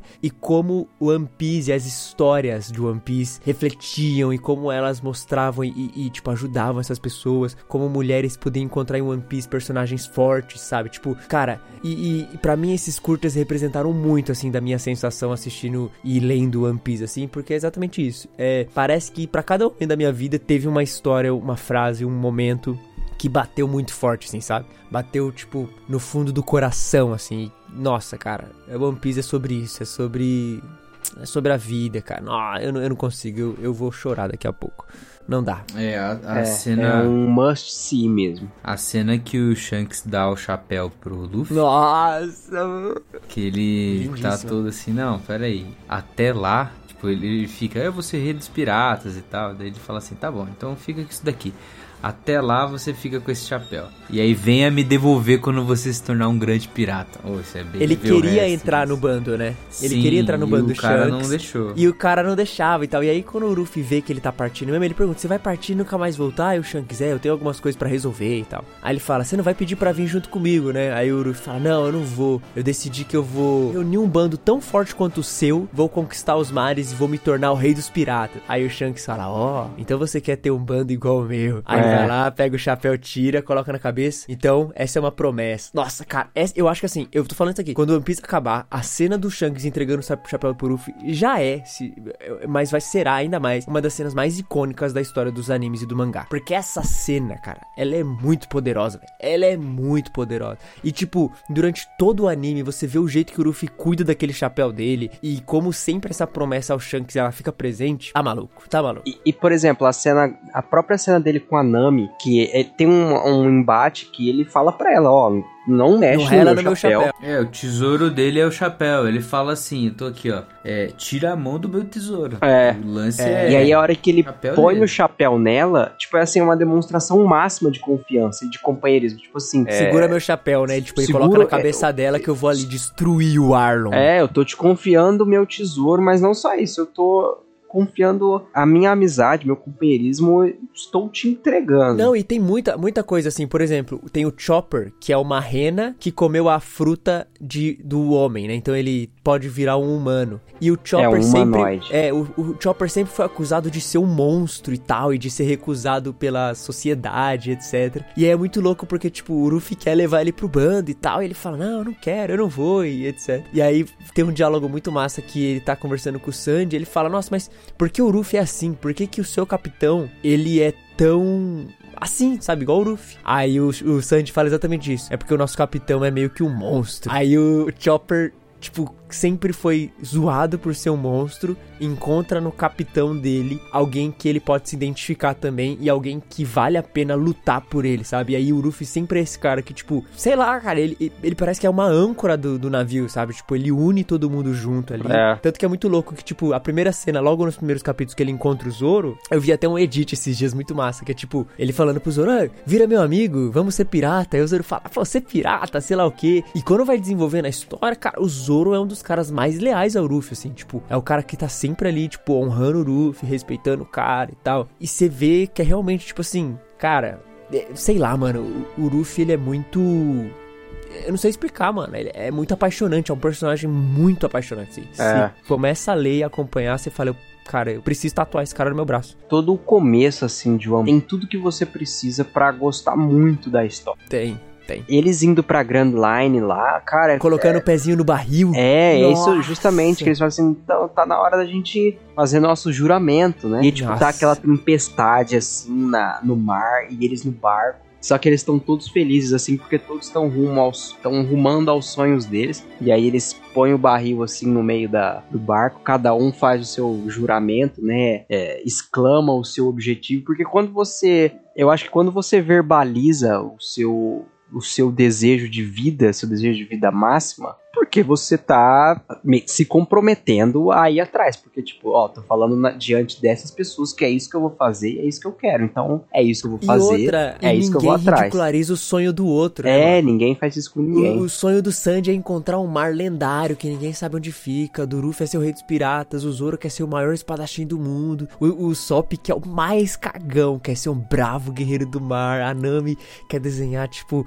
todo o mundo Fazer o mapa num grande mundial. mapa. E, tipo, ninguém duvida e ou desrespeita o sonho do outro. Na É verdade, legal todo mundo isso. respeita. Cara, isso é muito da hora, velho. É muito da hora. E, e, tipo, cada personagem novo do One Piece que vai entrando sempre é exatamente a mesma coisa. Ele tem um sonho e ele tem uma promessa. Isso é, é uma estrutura muito clara em One Piece. Sonhos e promessas. Então eu tenho um sonho a cumprir, mas também uma promessa a sempre me lembrar e a sempre me, tipo, me manter firme no que eu tenho que fazer, sabe? Todo mundo que vai entrando é baseado nessa linha, todo mundo tem isso. A história da Robin, Gabs. Nossa, gente, Ah, a é isso, a gente é vai fazer vários episódios de One Piece, não tem como. O, o, o, o, o Gui vai começar a ler, já começou, vai ler e a gente vai, enquanto ele vai lendo, a gente vai lançando episódios de sagas. É isso. Eu quero falar do Mr. Prince logo. Ó, a gente pode fazer assim, ó, ó, lançar um primeiro episódio de introdução, então tipo introdução ao One Piece, ao mundo, ao universo, etc. Beleza, um episódio tipo, Depois sem vai spoiler, fazendo sem um nada. de cada saga? É, e aí depois a gente vai fazendo, enquanto você for lendo, um de cada saga. Tá, preciso pegar os outros pra ler.